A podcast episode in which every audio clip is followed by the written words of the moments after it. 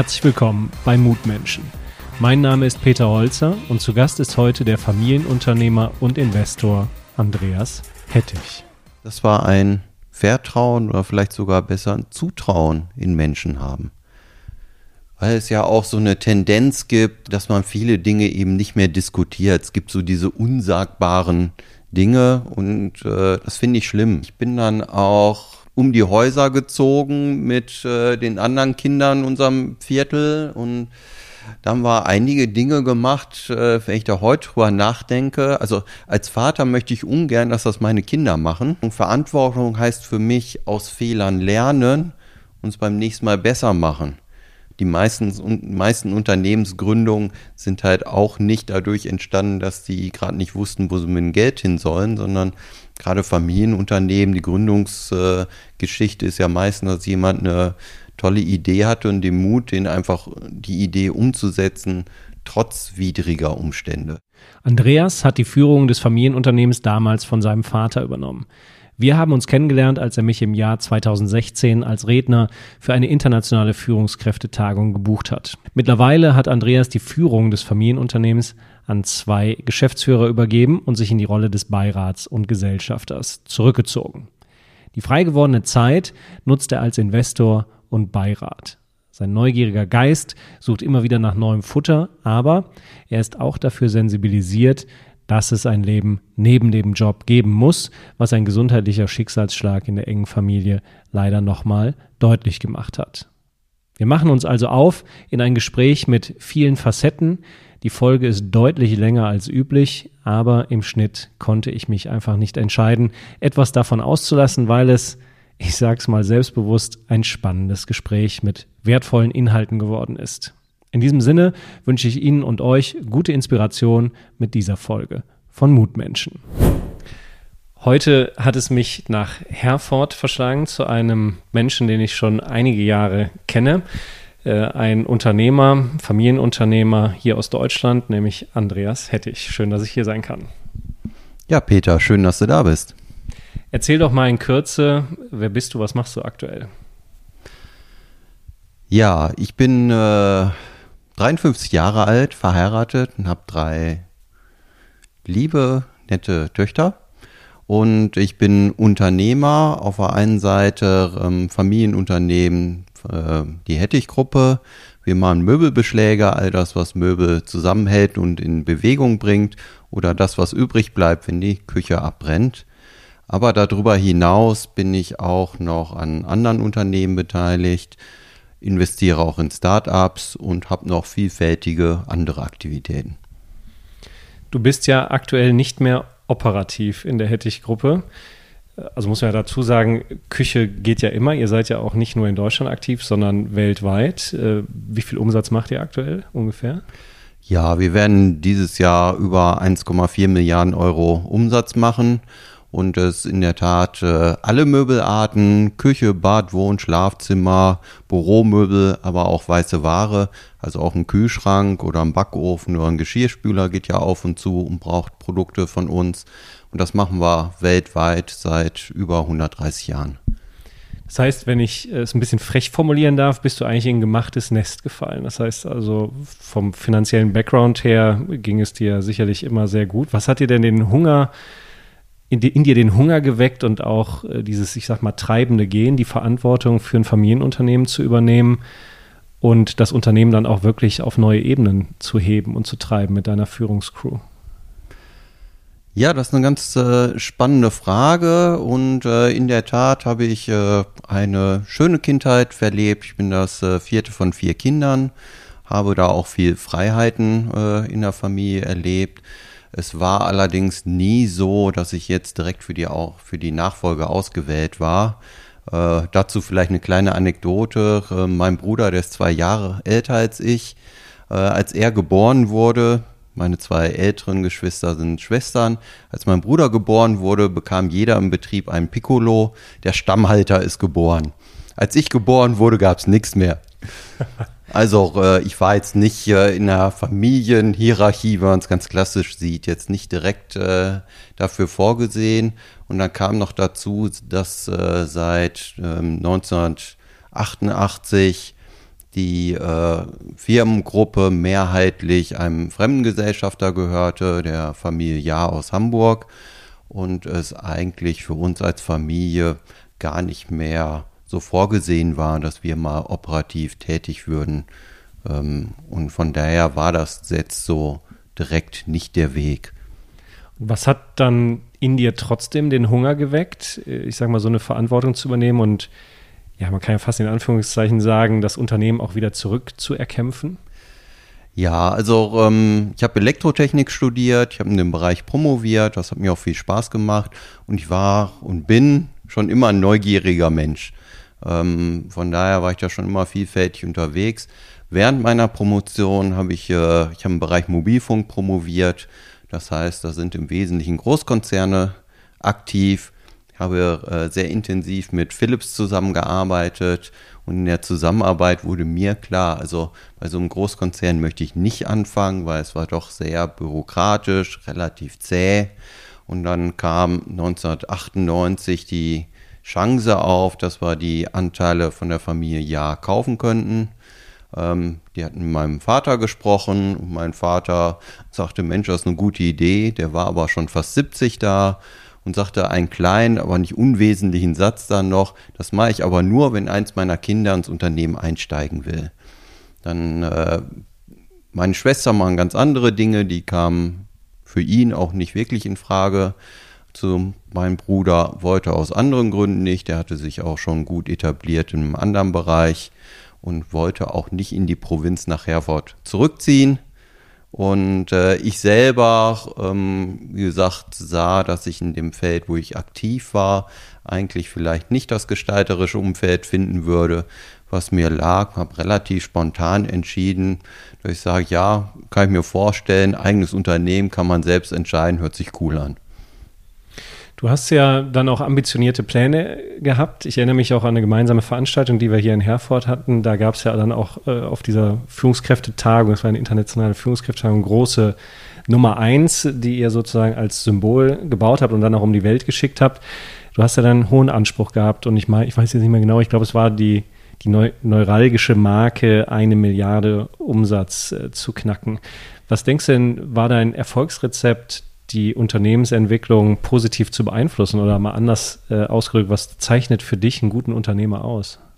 Also ähm, tatsächlich äh, die Nummer eins, die neuralgische Marke waren 5 Milliarden, aber dafür auch erst äh, im Jahr 2030, also haben wir noch ein bisschen Zeit ähm, dafür. Das Ziel war auch extra weit gesetzt und äh, eigentlich unvorstellbar für die meisten, um äh, mal etwas größer zu denken und auch die Köpfe zu öffnen.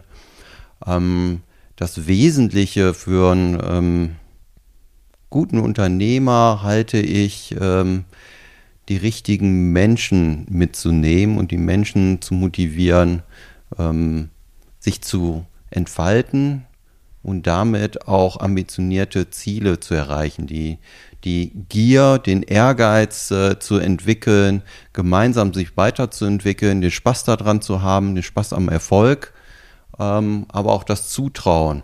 Wir haben ein Unternehmen mit gut 7.500 Mitarbeiter, was weit verzweigt ist äh, über die Welt, über viele Standorte, über viele Bereiche.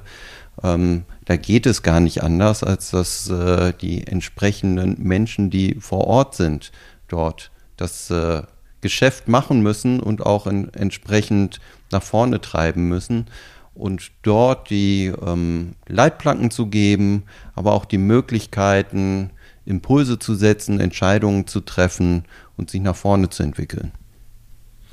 Wenn man ähm, zumindest mal eine Facette vom Unternehmer nimmt, dann geht es ja um das Thema Führung und die Frage wäre dann ja, was zeichnet die Qualität eines guten Anführers aus? Und für mich ist es die Frage, was passiert mit den Menschen im Umfeld dieses Anführers? Werden sie stärker oder schwächer, kleiner äh, oder stärker? Äh, größer? Werden sie mehr verantwortungsvoll oder eher bequem? Und du hast ja dann irgendwann eine ziemlich radikale Entscheidung getroffen. Äh, ich sag's mal hochtrabend, dich gefragt, was möchtest du mit deiner Lebenszeit anfangen? Und bist du auch auf dem Platz in dem Unternehmen der Richtige und hast dann ja eine ziemlich radikale Entscheidung getroffen, nachdem zwei neue Geschäftsführer in die Geschäftsführung mit dir drin waren. Das waren, ihr wart dann ja zu dritt. Jeder hatte so sein eigenes Büro sozusagen, zwar auf der gleichen Etage nah beieinander, aber dann ist ja was, ein symbolischer Akt sozusagen bautechnisch vollzogen worden. Was habt ihr denn dann gemacht? Ja, wir sind äh, zusammengekommen und äh, haben eigentlich festgestellt, dass die Kommunikation bei drei Einzelbüros, auch wenn sie nebeneinander liegen, immer noch nicht so ist, wie wir uns das eigentlich vorgestellt haben. Wir haben schlicht und einfach eine Wand eingerissen. Wir haben uns dann festgestellt, in zwei Einzelbüros, wenn man die Wand rausnimmt, kann man auch prima zu dritt sitzen. Also haben sogar noch ähm, einen Platz äh, komplett eingespart. Ähm, und das war schon ganz, ganz spannender ähm, Entwicklung, weil ähm, viele der Effekte, die man sich vielleicht erträumt, teilweise auch noch gar nicht bemerkt hat, entwickeln sich dann tatsächlich auf dem Weg. Wenn man erstmal zusammensitzt, merkt man, ja, man kriegt viel mit. Wenn der andere telefoniert, dann kriegt man ungefähr mit, worüber die telefonieren und kann schnell nochmal seinen Impuls mit reinwerfen. Damit hat sich äh, eine E-Mail, ein Meeting oder sonst was relativ stark erledigt. Und wir haben einfach gemerkt, dass wir viel mehr verstehen voneinander dass wir viel mehr merken, wie wir auch arbeiten. Sehr unterschiedliche Arbeitsstile. Also zwei von uns sind eher die Schrifttypen und einer ist ein totaler äh, Sprechmensch, der ganz viel telefoniert, also die Abstimmung sehr über, über das Gespräch sucht. Auch solche Dinge erlebt man dann, dann viel unmittelbarer. Und wir sind ja sogar so weit gegangen, dass dann ähm, quasi Einzelgespräch mit Mitarbeitern wir auch im Gemeinschaftsbüro geführt haben. Das war für die am Anfang sehr ungewöhnlich, weil im Zweifelsfall saßen dann noch zwei Beobachter dabei, so stille äh, Beobachter. Aber auch da haben wir gemerkt, ähm, auf der einen Seite, es gibt keine Geheimnisse, es ist, ist alles offen da und äh, auf der anderen Seite, man kriegt viele Dinge mit. Zur Wahrheit gehört allerdings auch, ähm, nüchtern betrachtet haben wir vielleicht im, im ganzen Jahr ähm, drei Tage wirklich alle drei zusammen im Büro gesessen, weil natürlich jeder von uns auch viel unterwegs war. Wenn du so viel Verantwortung trägst an der Spitze von einem großen Unternehmen, wie, viel, wie viele Leute beschäftigt ihr? Ja, rund 7.500. 7.500 Menschen, dahinter hängen ja auch Familien. Ja. Äh, da geht es ja darum, die Miete bezahlen zu mhm. können, den Kühlschrank zu füllen. Äh, und ihr seid ja auch in einem Umfeld, was nicht wettbewerbsfrei ist, sondern das ist ja auch hart umkämpft, äh, plus eben nicht nur hier vor Ort, sondern um die ganze Welt mit allen möglichen äh, unterschiedlichen, ich sag mal, Spielplätzen, Schauplätzen, mhm. kulturellen Themen. Äh, wie ging es dir denn in dieser Zeit? Hat man, hast du als Unternehmer da auch mal Angst oder bist du da so, ähm, ich sag mal, rational, dass dich das alles persönlich nicht tangiert? Oder wie fühlst du dich an der Spitze mit dieser Verantwortung? Ähm, ja, ist eine ganz spannende eine Frage und äh, ich habe es nie als Belastung empfunden. Ich kann es gar nicht so genau sagen, warum eigentlich. Ähm, eine Erklärung für mich ist, die 7.500 Menschen sehe ich ja nie alle gleichzeitig. Also man sagt ja so, man kann vielleicht zwei, drei, 400 Menschen äh, eine Beziehung zu haben. Und ich würde auch sagen, so ist die Größenordnung vielleicht an Mitarbeitern, die ich persönlich kenne. Das sind dann ungefähr fünf Prozent. Die sind dann über die ganze Welt verteilt und da habe ich dann äh, einen direkten Bezug dazu und äh, bei den anderen immer nur sehr punktuell, wenn man ähm, vor Ort die erlebt. Auf der einen Seite glaube ich, dass meine Eltern mir gutes äh, Selbstvertrauen und Zutrauen mitgegeben haben. Also ich traue mir viel zu. War auch ein Ausspruch meines Vaters. Er hat sich auch viel zugetraut. Und äh, von daher hatte ich immer die, die Überzeugung davon, dass wir gemeinsam schon die unterschiedlichsten Her Herausforderungen äh, gut bewältigen können. Und auf der anderen Seite es aber auch nicht am Ende um Leben und Tod geht. Also ein, ein Scheitern und sei es ein Scheitern in Teilbereichen ist jetzt aber auch keine lebensbedrohende Krise. Nicht für mich, auch nicht für die Betroffenen. Also wir hatten schon Phasen, wo wir auch Mitarbeiter entlassen mussten oder mal Standorte schließen müssen. Das haben wir dann immer äh, möglichst sozialverträglich gemacht, was für den Einzelnen auch ein blöder Begriff ist. Weil für jeden, für den einzelnen Betroffenen ist es nie sozial verträglich. Für jeden Einzelnen ist es dann immer ähm, ein, ein schwieriger Moment. Äh, aber es passierte eigentlich immer in einem Umfeld, wo es für den Einzelnen auch immer die Chance gab, woanders sich dann wieder zu entwickeln. Hast du dich denn in solchen, ich sag mal, Krisengesprächen auch persönlich gezeigt, Gesicht gezeigt oder haben andere Menschen dann die heikle Botschaft übermittelt? Also wenn, wenn ich äh, eine direkte Verantwortung hatte, dann habe ich das auch persönlich gemacht.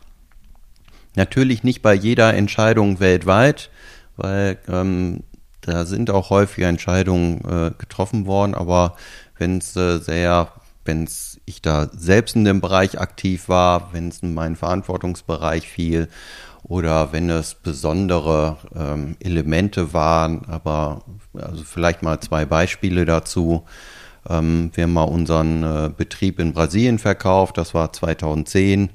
Da ähm, habe ich das dann auch persönlich den Mitarbeitern verkündet. Es waren immerhin rund 350 äh, zu dem Zeitpunkt. Es war von den äh, Umfeldbedingungen äußerst herausfordernd. Äh, Brasilianer sind an sich relativ abergläubisch. Und jetzt war es just an dem Tag an, oder an dem Nachmittag, als wir es verkündet haben, waren wir zusammen in der Kantine versammelt und dann brach ein fürchterliches Unwetter und Gewitter äh, aus. Da fiel noch der Strom aus. Da haben wir also im Halbdunkeln die äh, Verkündung gemacht. Der neue Eigentümer war auch mit dabei und haben den eigentlich äh, dann versichert, dass sie auch beim neuen Eigentümer eine gute Heimat finden. Äh, ob sie es in dem Moment wirklich noch haben glauben wollen, allein dadurch, dass jetzt da ein Gewitter losbrach, äh, glaube ich eher nicht. Ich war an der Stelle tatsächlich dann auch froh, dass wir da in Anführungszeichen lebend rausgekommen sind äh, obwohl es natürlich unkritisch war. Aber es war schon ein sehr besonderer Moment. Oder eine andere Situation war auch, äh, es war in Australien, als wir da wirtschaftliche Schwierigkeiten hatten, hatten wir den Geschäftsführer entlassen, hatten noch keinen neuen gefunden. Da bin ich dann selbst mal für vier Wochen äh, vor Ort gewesen, um die, ich sag mal so, die gröbsten Schritte der Restrukturierung vorzunehmen. Und da ging es dann auch darum, von 100 Mitarbeitern ähm, 20 zu entlassen, von denen ich dann rund 10 persönlich gemacht habe, die vor Ort waren. Ähm, ja, da, da scheue ich dann auch nicht das persönliche Gespräch. Und ich habe eigentlich immer die Erfahrung gemacht, wenn man ähm, das äh, wertschätzend macht, und wertschätzend heißt dann in dem Moment, das nicht rosig ausmalen, sondern ehrlich, offen zu sagen, was sind die Probleme, die man hat, warum geht es nicht, in dem Fall zum Beispiel mit 100 Mitarbeitern weiter, warum können wir nur 80 weiter beschäftigen? Und warum ist jetzt der Einzelne derjenige, der ausgewählt wurde, weil das ist es am Ende ähm, ähm, nicht mehr bei Hettich dabei zu sein, wenn man das ehrlich begründbar rüberbringen kann, dann ist es in den meisten Fällen für die Menschen auch akzeptabel, weil es war in keinem der Fälle so, dass wir sagten, dass wir entlassen dich jetzt, weil du ein schlechter Mensch bist, sondern wir entlassen dich jetzt, weil deine Rolle wir nicht finanziert kriegen. Wenn uns die Kunden das bezahlen würden, würden wir gerne mit dir weiterarbeiten. Wenn die Situation anders wäre, also mit dir als Mensch, äh, würden wir gerne weiterarbeiten, aber wir können das im, im Gesamtkonstrukt so nicht machen und dann ist das halt die Rollen da äh, rausgehen und also in Australien war ich überrascht. Äh, da waren ungefähr die Hälfte der entlassenen Mitarbeiter haben sich dann im Gespräch noch dafür bedankt, dass sie bei Hettich arbeiten durften. Das habe ich noch nie erlebt auf der Welt, muss ich äh, ehrlich sagen. Und damit habe ich immer gute Erfahrungen gemacht, da offen und ehrlich mit umzugehen. Ja, Unternehmen sind eben im Kern doch eine Zweckgemeinschaft. Ja. Es ist eben keine Familie. Es kann vielleicht familiär zugehen, aber eine Familie kann man halt nicht kündigen, man kann ja. nicht mehr kommunizieren, aber es bleibt halt ein Blutsbann in Unternehmen, ist es eine Zweckgemeinschaft und wenn es dann eben, wie du sagst, nicht finanzierbar ist, ist das eben auch eine Wahrheit. Ähm, nichtsdestotrotz führt man ja Menschen und keine Maschinen mhm.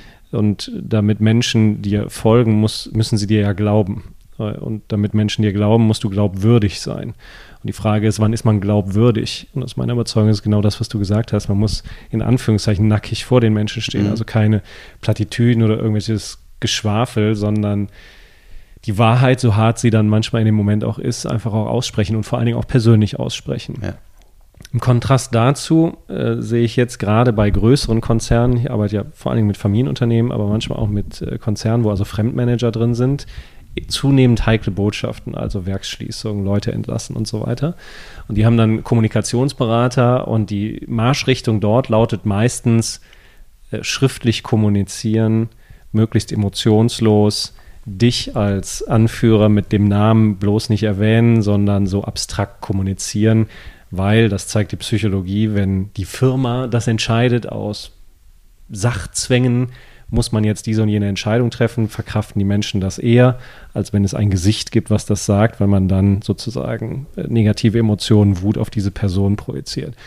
Und dann sehe ich eben häufig, dass diese sogenannten Anführer dieser Verantwortung ausweichen und dann eben diesen Weg der Schriftkommunikation wählen, um sich selbst nicht in diese heikle Situation zu begeben. Du hast ja jetzt das Gegenteil beschrieben, dass du dich sozusagen dem gestellt hast. Ähm, und dann hatte ich ja gerade diesen Begriff der Verantwortung schon gesagt. Und das sehen wir ja nicht nur in den Unternehmen, sondern auch in der Gesellschaft. Es wird dann immer gerufen, die Person XY soll die Verantwortung übernehmen. Was heißt denn für dich eigentlich Verantwortung übernehmen? Also zum Thema Kommunikation würde ich da eigentlich ganz gerne ergänzen. Ich glaube, die Kombination aus beiden ist wichtig. Also auch wir machen eine schriftliche Kommunikation und eine mündliche Kommunikation. Also genau genommen die mündliche Kommunikation und dann die schriftliche mitgeben ähm, weil wir auch sicherstellen wollen, dass auch alles ankommt. in so einer Situation, die dann ja auch emotionsgeladen ist, hängt es ja immer von den handelnden Personen ab, ob dann auch das, das gehört wird, was gesagt wird. Ob es dann verstanden wird, ist nochmal was anderes, aber dann auch nochmal das schriftliche Mitgeben, was man sich dann in einem ruhigeren Umfeld auch nochmal mitnehmen kann. Und Sprichst du dann frei oder gibt es ein Skript oder sogar einen äh, Teleprompter, um nee, die ich, ich, ich spreche sprech da frei. Und da geht geht's ja, also das, das hat auch den Vorteil, äh, gerade wenn es dann mit einer, mit einer schriftlichen Kommunikation begleitet ist, da ist eben, das, das Schriftliche ist ja das, was ähm, dauerhaft da ist, das kann man auch wieder rausholen. Das Mündliche ist ja dann auch eben gesagt und danach kann man sich nicht mehr ähm, exakt drauf beziehen. Von daher ist es dann im mündlichen auch nicht so wesentlich, dass man exakt irgendeinen Wortlaut hat, sondern es muss die Nachricht rüberkommen. Und äh, gerade bei dem Thema ähm, Unternehmensumstrukturierung jeglicher Art äh, geht es ja in der Regel darum, dass, dass man nicht den Menschen kritisiert oder den, den Menschen aufgrund Grund seiner ähm, Art und Weise entlässt, in neue Strukturen bringt oder so, sondern dass, dass es ähm, tatsächlich um gewisse Sachzwänge geht. Und diese Verbindung äh, zu bringen, da finde ich sogar eher umge... Also mein, meine Erfahrung ist eigentlich, da scheint es mir besser aufgenommen zu werden, wenn diese sachliche Begründung persönlich, emotional rübergebracht wird. Also gerade diese Kombination weil ähm, wenn das nicht so ist, man hat ja seine Führungskraft. Man kommt ja automatisch eigentlich dann dazu, so Führungskraft, was sagst du denn dazu? Also dies, das Unternehmen hat mir jetzt gesagt, braucht mich nicht mehr. Wie stehst du denn eigentlich dazu? Und wenn das äh, gar nicht ausgesprochen wird, dann äh, glaube ich, hat das nochmal einen viel schlechteren äh, Touch, beziehungsweise es kommt diese Diskussion sowieso auf, dann kann man sie auch gleich vorne weg ähm, machen. Und in dem Zusammenhang, ja, Verantwortung, Führungskraft, ich meine, ähm, Führungskräfte wollen gestalten, wollen verdienen auch mehr Geld. Da, da gehört auch eine Verantwortung zu und auch, auch das Gestalten sind halt äh, positive wie negative Aspekte. Es gehören ja mal beide Seiten zum Leben dazu. Und dann kann man sich nicht nur feiern lassen für einen neuen Standort, eine neue Anlage, sondern dann muss man halt auch in die Bütt, ähm, wenn es mal in die andere Richtung geht. Ähm, nur das macht eigentlich das Gesamtbild aus. Und das, das äh, finde ich wichtig. Ich finde es auch wichtig in der Verantwortung. Verantwortung heißt für mich aus Fehlern lernen und es beim nächsten Mal besser machen. Verantwortung heißt für mich nicht einen Fehler machen und gehen. Das ist ja eigentlich gerade in der Gesellschaft und in der Politik aus meiner Sicht einer der größten Probleme, ist, dass wenn ein Fehler gemacht wird und jemand einen Fehler zugibt, wird er gleich abgesägt. Hat gar nicht die Chance, ähm, sich zu entwickeln, aus den Fehlern zu lernen und es dann besser zu machen, was schlicht und einfach dazu führt, dass immer neue Leute kommen, die immer die gleichen Fehler machen, weil sie ja nie daraus lernen konnten. Und äh, von daher ist es, glaube ich, sehr, sehr wichtig, dass man auch die Chance hat, da äh, zu Fehlern zu stehen und dann es besser zu machen. Ja, diese, also das, was du beschreibst, äh, Fehler zu machen und sie dann ja auch zuzugeben und nicht zu versuchen zu verstecken oder sich so irgendwie rauszuschlawinieren, sondern es einfach selbstverständlich, sage ich mal, anzusprechen, äh, setzt ja voraus, dass es unten eine, eine Bande gibt, die nicht in Frage gestellt wird. Also sowas wie ein, ähm, eine, ja, ich will nicht sagen bedingungslose, aber zumindest mal äh, klar abgegrenzte, bedingungslose Zugehörigkeit. Das heißt, äh, ich sag mal, Ehe festmachen, wenn es einen Streit in der Ehe gibt äh, und man spricht Dinge an und ist sozusagen der Verursacher einer, einer Diskussion, die heikel ist, man das in dem Wissen tut, dass nur weil man gerade mal eine Meinungsverschiedenheit hat, nicht sofort die Ehe als solches in Frage gestellt wird. Nur dann kann man ja auch einen Konflikt offen oder eine Unzulänglichkeit offen ausdiskutieren. Äh, wenn man die Sorge hat, so wie du das jetzt beschrieben hast, nur weil man, wenn, wenn ein Makel sozusagen rauskommt, man wird sofort abgesägt, dann ist diese Basis eben nicht da. Und dann kann man ja gar nicht ja sozusagen mutig sein, sondern mhm. dann ist man ja eher angstgetrieben, fehlervermeidend und damit bleibt man ja weit unter seinem Potenzial. Ja, das, äh, das äh, sehe ich auch so. Also da, da gehört ein, ein Grundvertrauen, ein gegenseitiges äh, Vertrauen da rein, dass man ähm, was tun kann.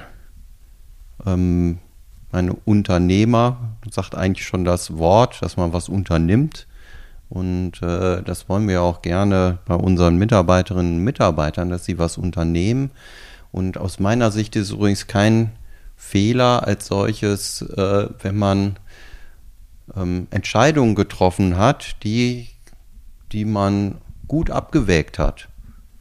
Vielleicht auch nochmal mit anderen diskutiert hat, je nach Tragweite der Entscheidung und es sich im Nachhinein als falsch herausgestellt hat, dann ähm, hat man halt eine falsche oder eine, eine, nicht erfolgreiche Entscheidung getroffen.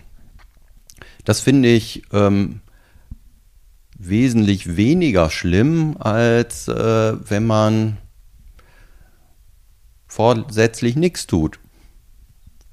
Oder ähm, wenn man aus Fehlern nicht lernt. Mhm. Also man immer wieder das Gleiche macht, was sich halt als falsch herausgestellt hat. Also das, das Nichtstun oder das Nicht-Lernen wollen, das finde ich viel fehlerhafter, als das Entscheidungen treffen, die halt mal nicht funktionieren. Am Ende, glaube ich, muss man sowieso nur die Mehrheit der Entscheidungen richtig sein. Nicht alle. Also eigentlich nur 51 Prozent, wenn sie in der Auswirkung ähm, gleichgewichtet sind. Dann äh, wird man erfolgreich. Und, ähm, und das andere Faktor bei Entscheidungen ist halt häufig der Zeitfaktor. Da auch schnell zu entscheiden, ist meistens halt ein wesentlicher Faktor.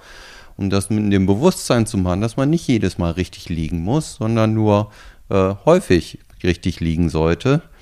Ähm, von daher ist es dann eigentlich für mich eher das Thema das Unterlassen oder das wiederholte gleiche Tun in dem Bewusstsein, dass es nicht in die Richtung nicht, äh, nicht erfolgreich ist. Das wäre für mich eher das Thema, wo man sagt, da sollten wir mal drüber nachdenken, ob wir zusammen eigentlich da äh, das arbeiten sollten oder ob das Umfeld vielleicht dann doch nicht passt und äh, nicht aufgrund irgendeiner, irgendeiner gearteten Fehlentscheidung. Ähm, wir hatten vor, vor anderthalb Jahren ist unsere Galvanik abgebrannt. Da ist die erste Frage, ist jemand zu Schaden gekommen? Nein, den Rest kann man regeln. Also den Rest werden wir schon irgendeinen Weg finden. Am Anfang hatten wir natürlich keine Idee. Und mit diesem Vertrauen und Zutrauen hat die Mannschaft auch fantastisch hinbekommen, da Lösungen zu finden.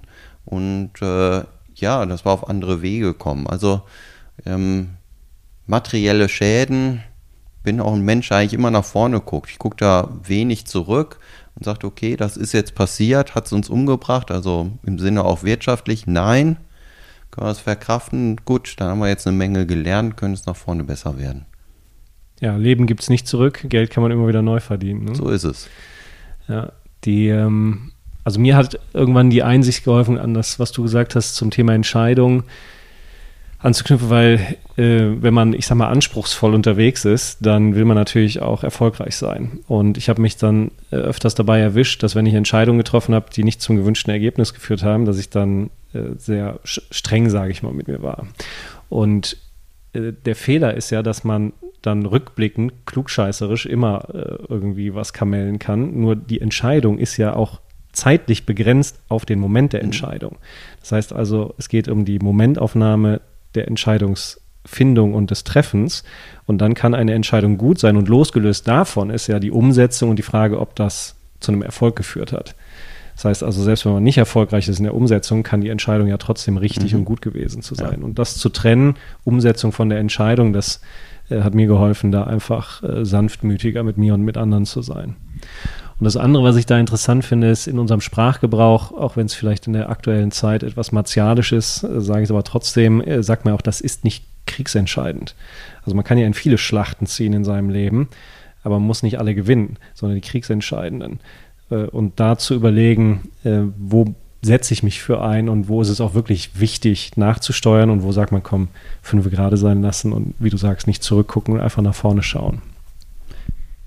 Vielleicht da gerade noch ein Impuls dazu, ähm, auch vielleicht äh, Entscheidungen nicht zu schwer zu nehmen in dem Sinne, dass sie jetzt in, in Stein gemeißelt sind. Also genau, die, ähm, das Umfeld ändert sich auf dem Weg und deshalb darf man durchaus auch Entscheidungen, die man vor einer gewissen Zeit getroffen hat, wieder in Frage stellen und dem aktuellen Umfeld oder der Umsetzungsmöglichkeiten oder was auch immer anpassen. Im Zweifelsfall halt komplett auf den Kopf stellen. Aber da ähm, einfach zu sagen, nur weil das mal entschieden wurde, heißt das nicht, dass es heute auch richtig ist. Klar. Wenn eine Baustelle im Weg ist, fährt man ja auch nicht durch, ne? sondern drumherum. Meistens, ja. Ähm, ja, also das Thema Entscheidung äh, setzt ja auch äh, Mut voraus, weil man ja auch unter Druck ist oder vielleicht auch ähm, teilweise nicht vollkommene Informationen hat. Und das braucht ja dann auch Vertrauen, nicht nur in die Menschen um einen herum, dass sie einen dafür nicht köpfen, wenn man falsch entschieden hat, sondern auch, du hast vorhin einen Begriff genannt, Urvertrauen. Woher nimmst du denn Urvertrauen? Urvertrauen ist ja, in Köln gibt es ja das Kölsche Grundgesetz, da sagt man sinngemäß, es hätte noch immer Jotjejange, also alles wird gut. Woher nimmst du dein Urvertrauen? ja, vielleicht so ein halber Kölner mit drin. Ähm, die, gut, meine Lebenserfahrung ist tatsächlich auch so. Also ich habe viel Glück im Leben gehabt oder es, ist, es hat äh, eigentlich immer irgendwie funktioniert. Ich kann mich tatsächlich an, an wenig schlechte Erfahrungen erinnern, wo ich äh, sage, die haben mich jetzt so geprägt, ich sage, das würde ich mich nicht mehr trauen. Also natürlich bin ich in, auch in genug Sackgassen gelaufen. Ich bin sogar ein bisschen bekannt dafür, dass ich auf irgendwelchen Wegen ähm, dann mal sprichwörtlich vom ausgetretenen Weg äh, abweiche und irgendwelche Abkürzungen suche. Und dann bin ich auch durchaus mal äh, am Rande der Schlucht gelandet oder mit dem Fahrrad vorm Zaun gelandet. Also wirklich in die Sackgasse gelaufen. Das hat mich aber nicht davon abgehalten, beim nächsten Mal es wieder auszuprobieren weil ich gemerkt habe, gut, das hat jetzt ein bisschen Zeit gekostet, vielleicht auch ein bisschen Mühe gekostet, wieder zurückzugehen, den anderen Weg zu nehmen, aber viel mehr ist nicht passiert und manchmal hat es ja auch funktioniert, dann war es prima und manchmal hat man auf dem Weg dann noch wieder spannende andere Sachen erlebt. Ähm, und daher bin ich da ein, ein grundpositiv äh, eingestellter Mensch und äh, ja, selbst in Dingen, die anders gelaufen sind, als man sich das vorgestellt hat, habe ich häufig dann interessante neue Dinge gelernt. Mhm. Ähm, no risk, no fun, sagt man ja auch. Und äh, wenn wir bei dem Thema Entscheidung bleiben, äh, dann könnte man ja vorher in Frage stellen, ob man überhaupt eine Entscheidung treffen muss. Und das macht ja nur dann Sinn, wenn die Auswirkungen der Entscheidung zu einem besseren Ergebnis führen und dieses Ergebnis dann auch im Verhältnis zu den Kosten oder den Risiken, die man durch diese Entscheidung trifft, sage ich mal, äh, gewinnt. Und du hast ja so eine Entscheidung auch ganz massiv getroffen, was eure Unternehmensführung angeht. Mhm. Nämlich, äh, du hast, ich formuliere es mal etwas dramatisch, äh, entschieden, dich selbst rauszuschmeißen. Mhm. Äh, du bist nicht mehr Teil der Geschäftsführung und hast das Ruder an deine beiden Mitstreiter übergeben. Wieso diese Entscheidung? Also bei, im Abwägen von die Auswirkungen dieser Entscheidung überwiegen die potenziellen Risiken ähm, und den Preis dieser Entscheidung. Was mhm. hat dich dazu bewogen, diese Entscheidung zu treffen, dass es dadurch besser wird? Das ist äh, ein interessanter Punkt, weil es für mich gar nicht so den expliziten Entscheidungspunkt gab, sondern das war ein Weg. Und der Weg war ähm, der fing damit an, dass ich tatsächlich mal geguckt habe, was mache ich eigentlich den ganzen Tag. Also ich habe mich mal ganz banal hingesetzt und drei Monate meinen Kalender durchgeguckt und geguckt, womit verbringe ich meine Zeit. Und äh, es war ungefähr ein Drittel, ähm, habe ich mit Kundenbesuchen verbracht, auch international viel. Ähm, unser Geschäft ist davon geprägt, dass äh, ein ganz großer Teil unserer Kunden selbst wieder Familienunternehmen sind, die auch gern mal von Inhaber zu Inhaber sprechen wollen. Und äh, das hat mir immer viel Spaß gemacht. Es macht mir weiterhin viel Spaß. Habe ich viele interessante Menschen kennengelernt, interessante Kulturen. Also dieses Drittel war für mich äh, gesetzt. Gleichzeitig habe ich mir aber auch überlegt, in welcher Rolle bin ich da eigentlich? Bin ich da jetzt in der Rolle der des operativen Geschäftsführers. Und nein, ich bin da äh, eigentlich in der Rolle des Inhabers, unabhängig davon, was ich, ob ich was operativ tue oder nicht, weil ich mit den Kunden nicht operativ verhandelt habe. Ich habe keine Verträge mit denen ausgehandelt, keine Preise. Da habe ich immer gesagt, die Verantwortung soll bei denjenigen bleiben, die auch täglich im Kundenkontakt sind und nicht jemand, der da mal reinfliegt äh, und irgendwas meint, was besser zu tun und nachher äh, können die sich dann darauf zurückziehen, nach dem Motto, der Inhaber hat ja entschieden, dass wir das so machen, jetzt äh, können wir leider nichts mehr tun. Ähm, von daher das äh, Prinzip entwickelt, war auch ein Entwicklungsprozess, da das den Menschen überlassen, die dann auch dauerhaft damit zu tun haben. Also für dieses Drittel war die operative Rolle nicht wichtig, die kann ich auch machen einfach als, als Inhaber. Das äh, zweite Drittel waren schon Tätigkeiten, die eigentlich mit meiner operativen Rolle gar nicht mehr so richtig was zu tun hatten. Also ich, schon damals war ich in einigen anderen Beiräten und Aufsichtsräten, was mir viel Spaß macht, wo ich auch das Gefühl hatte, dass ja einiges bewirken kann. Und auch so in die Start-up-Szene rein geschnüffelt habe, hier und da auch gewisse Investments gemacht habe und dann so das Umfeld, was halt so im Familienunternehmen auch dazu gehört. Bin ja nicht allein Inhaber, sondern wir mehrere Gesellschafter, äh, ein Stück weit Familie, größere Familienbetreuung, äh, Gesellschafter zusammenbringen, in Diskussion bringen, schon mal auch zu gucken, was mit der nächsten Generation passiert. Das waren alles so, so Themen, wo ich sage, auch dafür muss ich nicht operativer Geschäftsführer sein.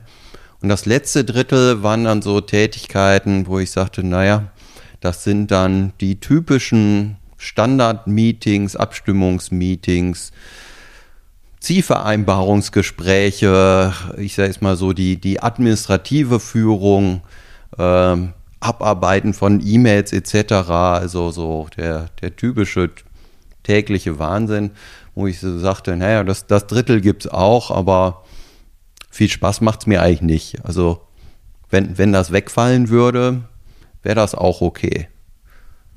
So, das war so der eine Gedanke. Dann kam noch ein anderes Element mit rein, dass äh, meine Frau krank wurde und ich auch das Gefühl hatte, es tut ihr gut, wenn wir mehr Zeit miteinander verbringen, um äh, sich auch dieser Krankheit ähm, angemessen zu widmen äh, um es mal so zu sagen. Das alles zusammen mit dem Zutrauen, dass äh, die zwei, die heute noch da sind, mit denen wir ja dann noch einige Zeit auch gemeinsam im Büro verbracht haben und wir uns da bei gut kennengelernt haben, die zwei ähm, schaffen das mindestens so gut ohne mich wie mit mir, weil ein Inhaber in der Geschäftsführung halt auch so äh, gewisse Gravitationskräfte in der Organisation äh, entwickelt.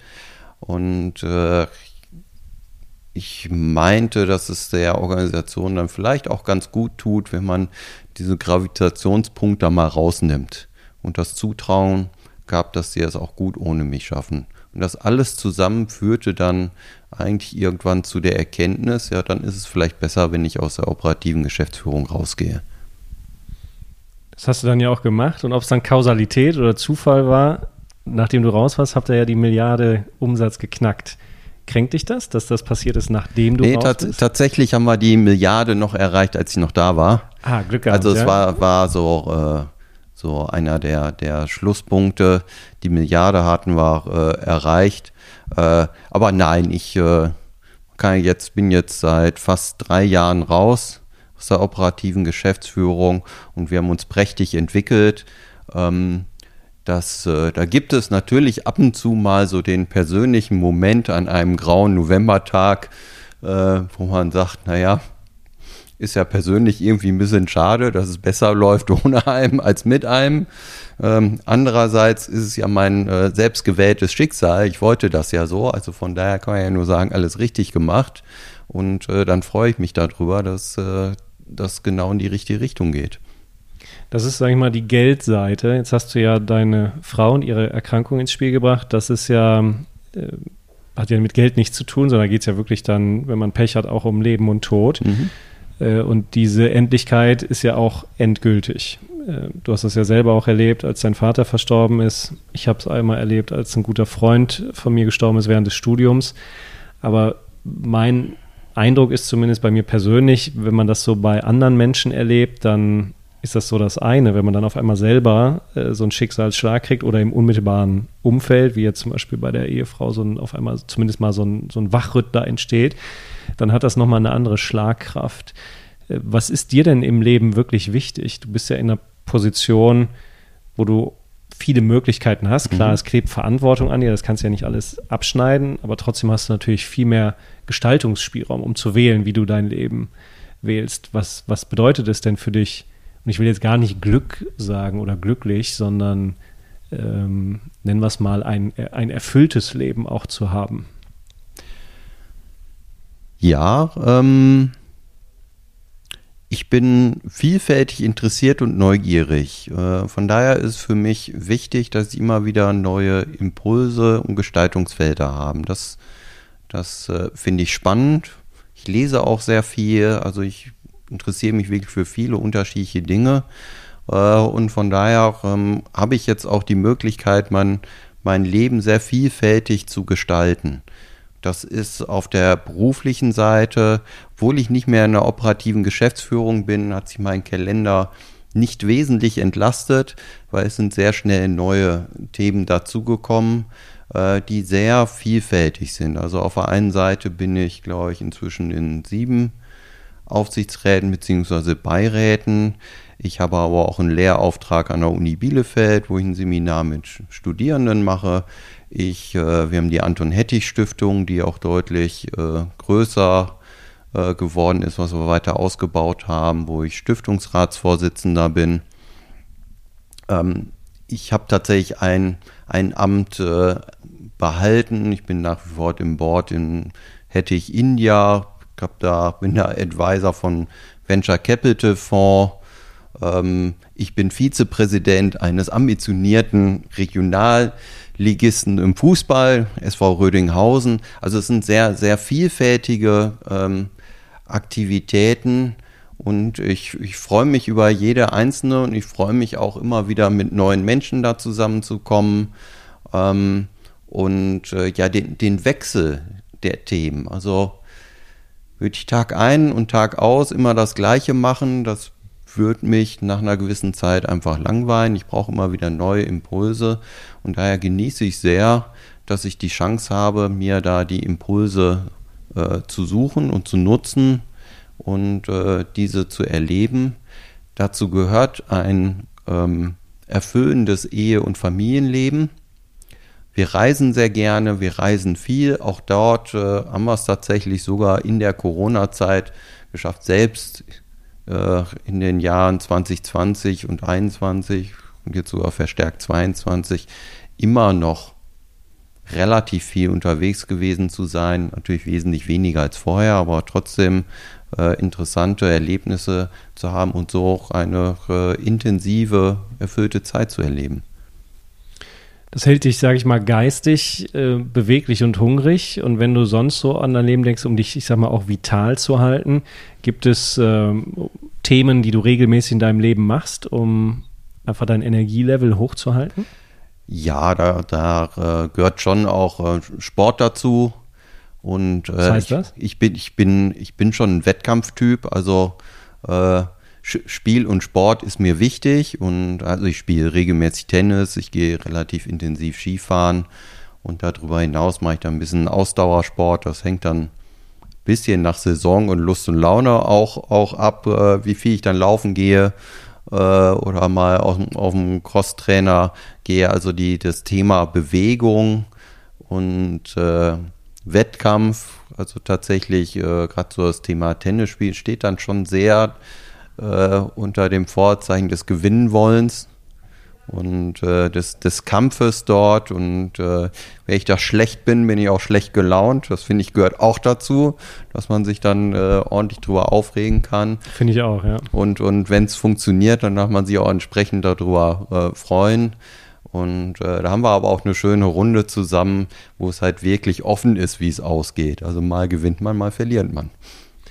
Jetzt hast du ja ähm, das Thema, dass dein Name ja auch sozusagen eine Position ist. Das heißt, Leute wissen, äh, wer du bist, was dahinter steckt. Wie ist es denn überhaupt, tiefe Begegnungen zu haben, Freundschaften zu finden, äh, versus Abgrenzung, oh scheiße, die wollen nur zu mir, weil, keine Ahnung, sie Geld vermuten, Macht, Einfluss oder sonst Mhm. irgendwas. Also diese, dieses Interesse an dir als Mensch und nicht an deiner Position, gelingt das noch? Oder sind das alles, ich sag mal, alte Schulfreunde, die dich äh, einfach von damals den wilden Partys noch kennen und ihnen egal ist, äh, wer du bist und was du machst? Also, ähm, ja, auf der einen Seite gibt es äh, die alten Schulfreunde und die alten Studienskollegen, wo es dann tatsächlich so ist, dass man sich halt aus der Kindheit oder aus dem Studium kennt und denen das relativ egal ist. Ähm, und bei ähm, neueren Freundschaften, ähm, ja, am Ende kann ich es auch nicht bei jedem Einzelnen sagen, was das, äh, was das Kerninteresse ist. Ähm, da gehe ich aber relativ unbefangen dran. Also das, da lasse ich mich jetzt nicht im Kern ähm, leiten. Ich gehe halt auf die Leute so zu, wie ich bin und äh, gehe dann aber auch so weg, wie ich bin. Also so, so vielfältig interessiert ich äh, in den anderen Themen bin, so vielfältig sind auch meine Bekanntschaften und Freunde. Also nicht, nicht den einen Freundeskreis, sondern verschiedene. Ähm, und äh, ich sage immer, ich bin jetzt nicht derjenige, der ähm, Beziehungen besonders gut pflegt, aktiv. Also bei mir bleiben eigentlich auch nur Freunde übrig, die es aushalten können, dass man zwei Jahre nichts voneinander hört. Und wenn man sich dann trifft, es aber dann genauso ist wie vor zwei Jahren. Wenn die das nicht abkönnen, dann geht das halt auseinander. Das, das bereinigt sich in der Regel dann von alleine. Ähm, und auf der anderen Seite habe ich dann noch eine große Familie. Also äh, mein Vater hatte acht Geschwister. Ich habe 21 direkte Cousins und Cousinen, wovon ich zu mindestens der Hälfte auch einen recht guten Kontakt habe. Also das ist dann auch nochmal ein ganz anderes Element in den Beziehungen. Was vermisst du denn am meisten, was du so direkt für Geld nicht kaufen kannst in deinem Leben? Oder wonach sehnst du dich oder wovon hättest du gerne mehr, um es mal ein bisschen sanfter zu formulieren? Also ich vermisse eigentlich nichts. Ähm, und ich bin da auch, also ich kann mich an vielen kleinen Dingen erfreuen. Also äh, ich fahre gerne Fahrrad und dann kann ich einfach durch die Natur oder auch durch eine Stadt fahren, mich daran erfreuen.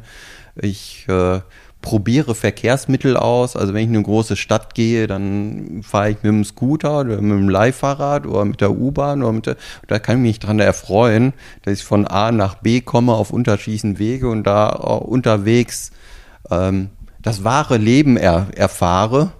Das äh, finde ich spannend und ähm, es, äh, es gibt so einen Kindheitstraum, mal gucken, der ist, äh, ob der sich nochmal irgendwann realisiert. Ich wollte mal immer mal Astronaut werden. Also tatsächlich, wenn man wirklich von irgendwas sagt, wo ich sagen würde, na so ganz latent ähm, schwebt das da mit rein, vielleicht einmal in, in, in Weltall fliegen. Das äh, liegt ja langsam etwas näher in dem Bereich des Möglichen.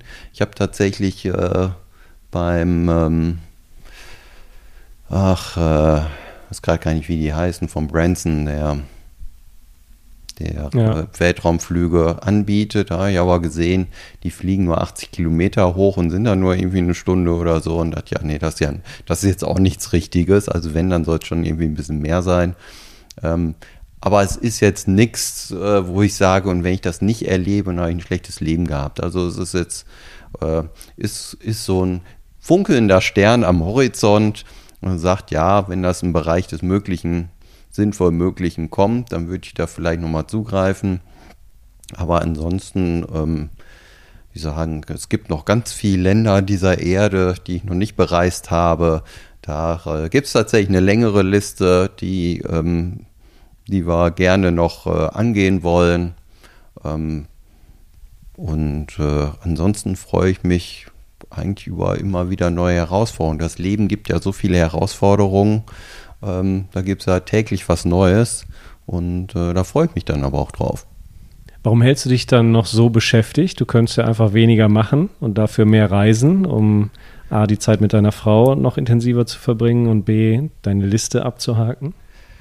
Ja, das, nur das zu machen, finde ich, glaube ich, wieder langweilig. Man wäre es dann wieder äh, viel vom Gleichen. Also beim, beim Reisen gehört bei mir auch dazu das nach Hause kommen ist für mich ein ganz wesentlicher Punkt des Reisens. Also nach einer gewissen Zeit bin ich dann wieder froh, zu Hause zu sein, weil es auch ein schöner Ort ist. Und ich bin auch gern zu Hause.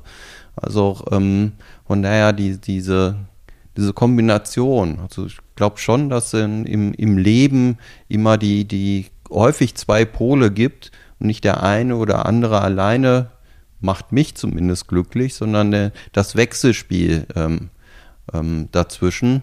Und ich kann mich auf beide Sachen freuen. Ich kann mich auf die Reise freuen und ich kann mich auf das Nachhausekommen freuen. Und äh, tatsächlich das Beschäftigthalten hält, hält mich aktiv im wahrsten Sinne des Wortes, hält mich geistig aktiv, hält mich körperlich aktiv. Äh, und äh, ohne dem wird es mir, glaube ich, langweilig und dann wüsste ich ja eigentlich auch gar nicht mehr so recht, wofür leben. Also äh, nur den ganzen Tag schlemmen oder also auch, auch ich esse auch sehr gerne. Auch gutes Essen. Auch mal zum Sternekoch. Aber das vielleicht ein oder zwei Mal im Jahr.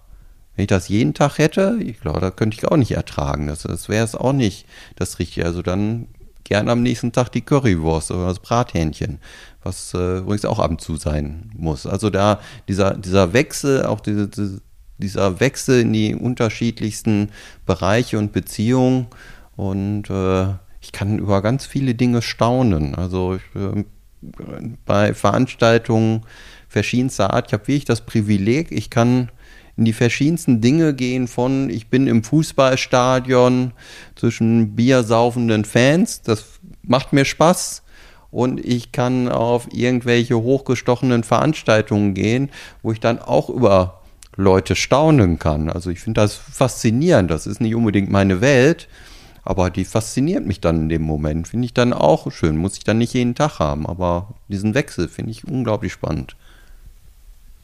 Ja, du bist ja Ingenieur, da passt dann ja das Wort Spannungsdifferenz. Mhm. Man sieht es ja auch in der Natur, Tag und Nacht, schlafen äh, und wach sein, fressen und verdauen, aber auch in der Partnerschaft zusammen sein und auch wieder Distanz haben, also genießen, aber auch mhm. die Sehnsucht haben. Es ist eben das Wechselspiel. Jetzt haben wir ja einige Facetten von dir auch äh, gesehen, die du uns gezeigt hast. Äh, jetzt stelle ich dir eine Frage, die wahrscheinlich profan ist, weil sie sich schon ergibt aus dem, was wir von dir gehört haben. Aber wenn du die Wahl hast, Freiheit oder Sicherheit, was würdest du wählen? Ja, ja ganz klar Freiheit. Ich habe, also jetzt bin ich äh, extrem privilegiert aufgewachsen, wobei ich gar nicht sagen würde, ich bin behütet aufgewachsen. Ich bin noch in einer Zeit aufgewachsen ohne Handys etc. Ähm, und äh, von meinen Eltern relativ frei. Ich bin ja auch viertes Kind. Und Hatten deine Eltern denn Angst, dass mal was passiert? Also Kidnapping oder ähnliches, Erpressung? Also zumindest, zumindest nicht so, dass es mir gespiegelt haben. Also, also nichts mit Bodyguards und Nein, Security keine Bodyguards und, so. und nichts. Ich bin ja auch nur auf öffentliche Schulen äh, gegangen und ja, äh, da gab es schon mal den einen oder anderen Spruch, aber habe ich mich eigentlich nie so richtig dran gestört. Und äh, ja, ich bin dann auch um die Häuser gezogen mit äh, den anderen Kindern in unserem Viertel und da haben wir einige Dinge gemacht, äh, wenn ich da heute drüber nachdenke. Also als Vater möchte ich ungern, dass das meine Kinder machen. Ähm, Deswegen weiß er nicht, was deine Kinder machen. Ne? Und, und genau, und deshalb, also da, da habe ich auch ein ähnliches Prinzip. Ich will gar nicht alles wissen, was meine Kinder machen, weil meine Eltern wussten auch viel nicht, was ich mache. Ähm, vielleicht haben sie es vermutet, weil zumindest mein Vater war ja auch nicht so ganz ohne. Er hat sich schon, äh, der ist noch im Zweiten Weltkrieg als Jugendlicher aufgewachsen, wurde so die letzten Kriegstage als Volkssturm noch einberufen. Der hat äh, 1944 war es, glaube ich, hat er mal versucht, aus einem Blindgänger, aus dem Sprengkopf das Schwarzpulver rauszukratzen. War eine mäßig gute Idee, ist nicht dann hochgegangen und das hat ihm zwei Fingerkuppen gekostet, die zeitlebens dann auch ein, ein tatsächlich so ein Merkmal von ihm war. Also ich würde mal sagen, der hat auch einigen Unsinn in seinem Leben äh, veranstaltet. Bei mir war es dann tatsächlich so, also meine Geschwister haben auch viele Freiheiten erkämpft, von denen ich einfach nur profitiert habe. Ähm, das, äh, da gibt es so eine schöne Geschichte da äh, wie wir ins Studium gegangen sind. Bei meiner ältesten Schwester war es so, dass meine Eltern das Zimmer ausgesucht haben, wo sie dann eingezogen ist. Die haben die gar nicht gefragt. Bei meiner zweiten Schwester war es dann so, dass sie es zusammen ausgesucht haben. Bei meinem Bruder war es so, dass der es ausgesucht hat und meine Eltern haben es abgenommen. Und ich sage immer so, meine Eltern wussten, glaube die ersten zwei Jahre gar nicht, wo ich wohne.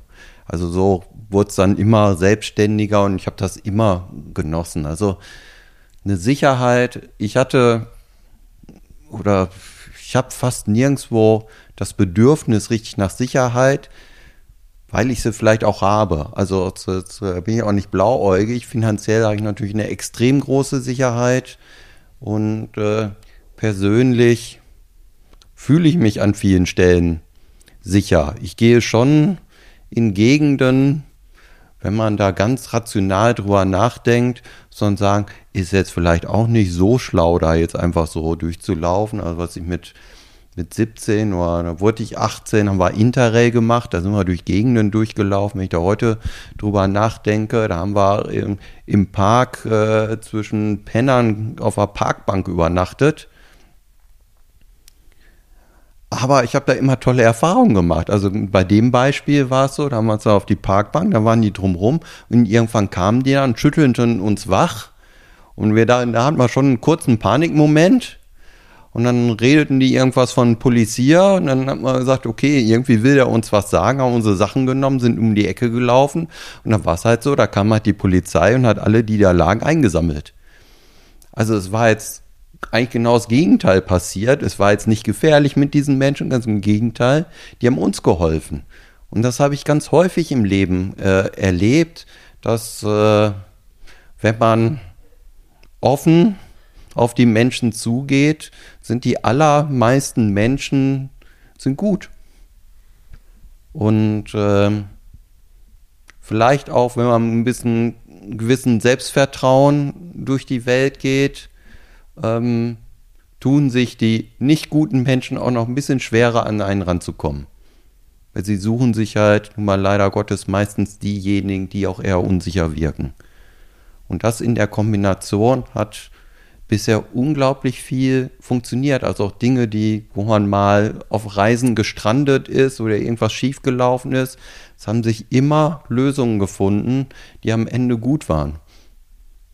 Was denkst du denn, wenn wir die Frage Freiheit oder Sicherheit, wenn du die Wahl hast, wofür entscheidest du dich in Deutschland stellen? Wofür werden sich die meisten Menschen entscheiden? Das ist wahrscheinlich sogar differenzierter. Also äh, ich glaube, wenn man so ganz pauschal ähm, stellt, ähm, werden sich schon noch einige auf Freiheit entscheiden, vielleicht auch ein Stück weit zum Beispiel aus den Erfahrungen jetzt der Corona-Maßnahmen, wo man ja mal die Einschränkung der Freiheit tatsächlich erleben äh, konnte.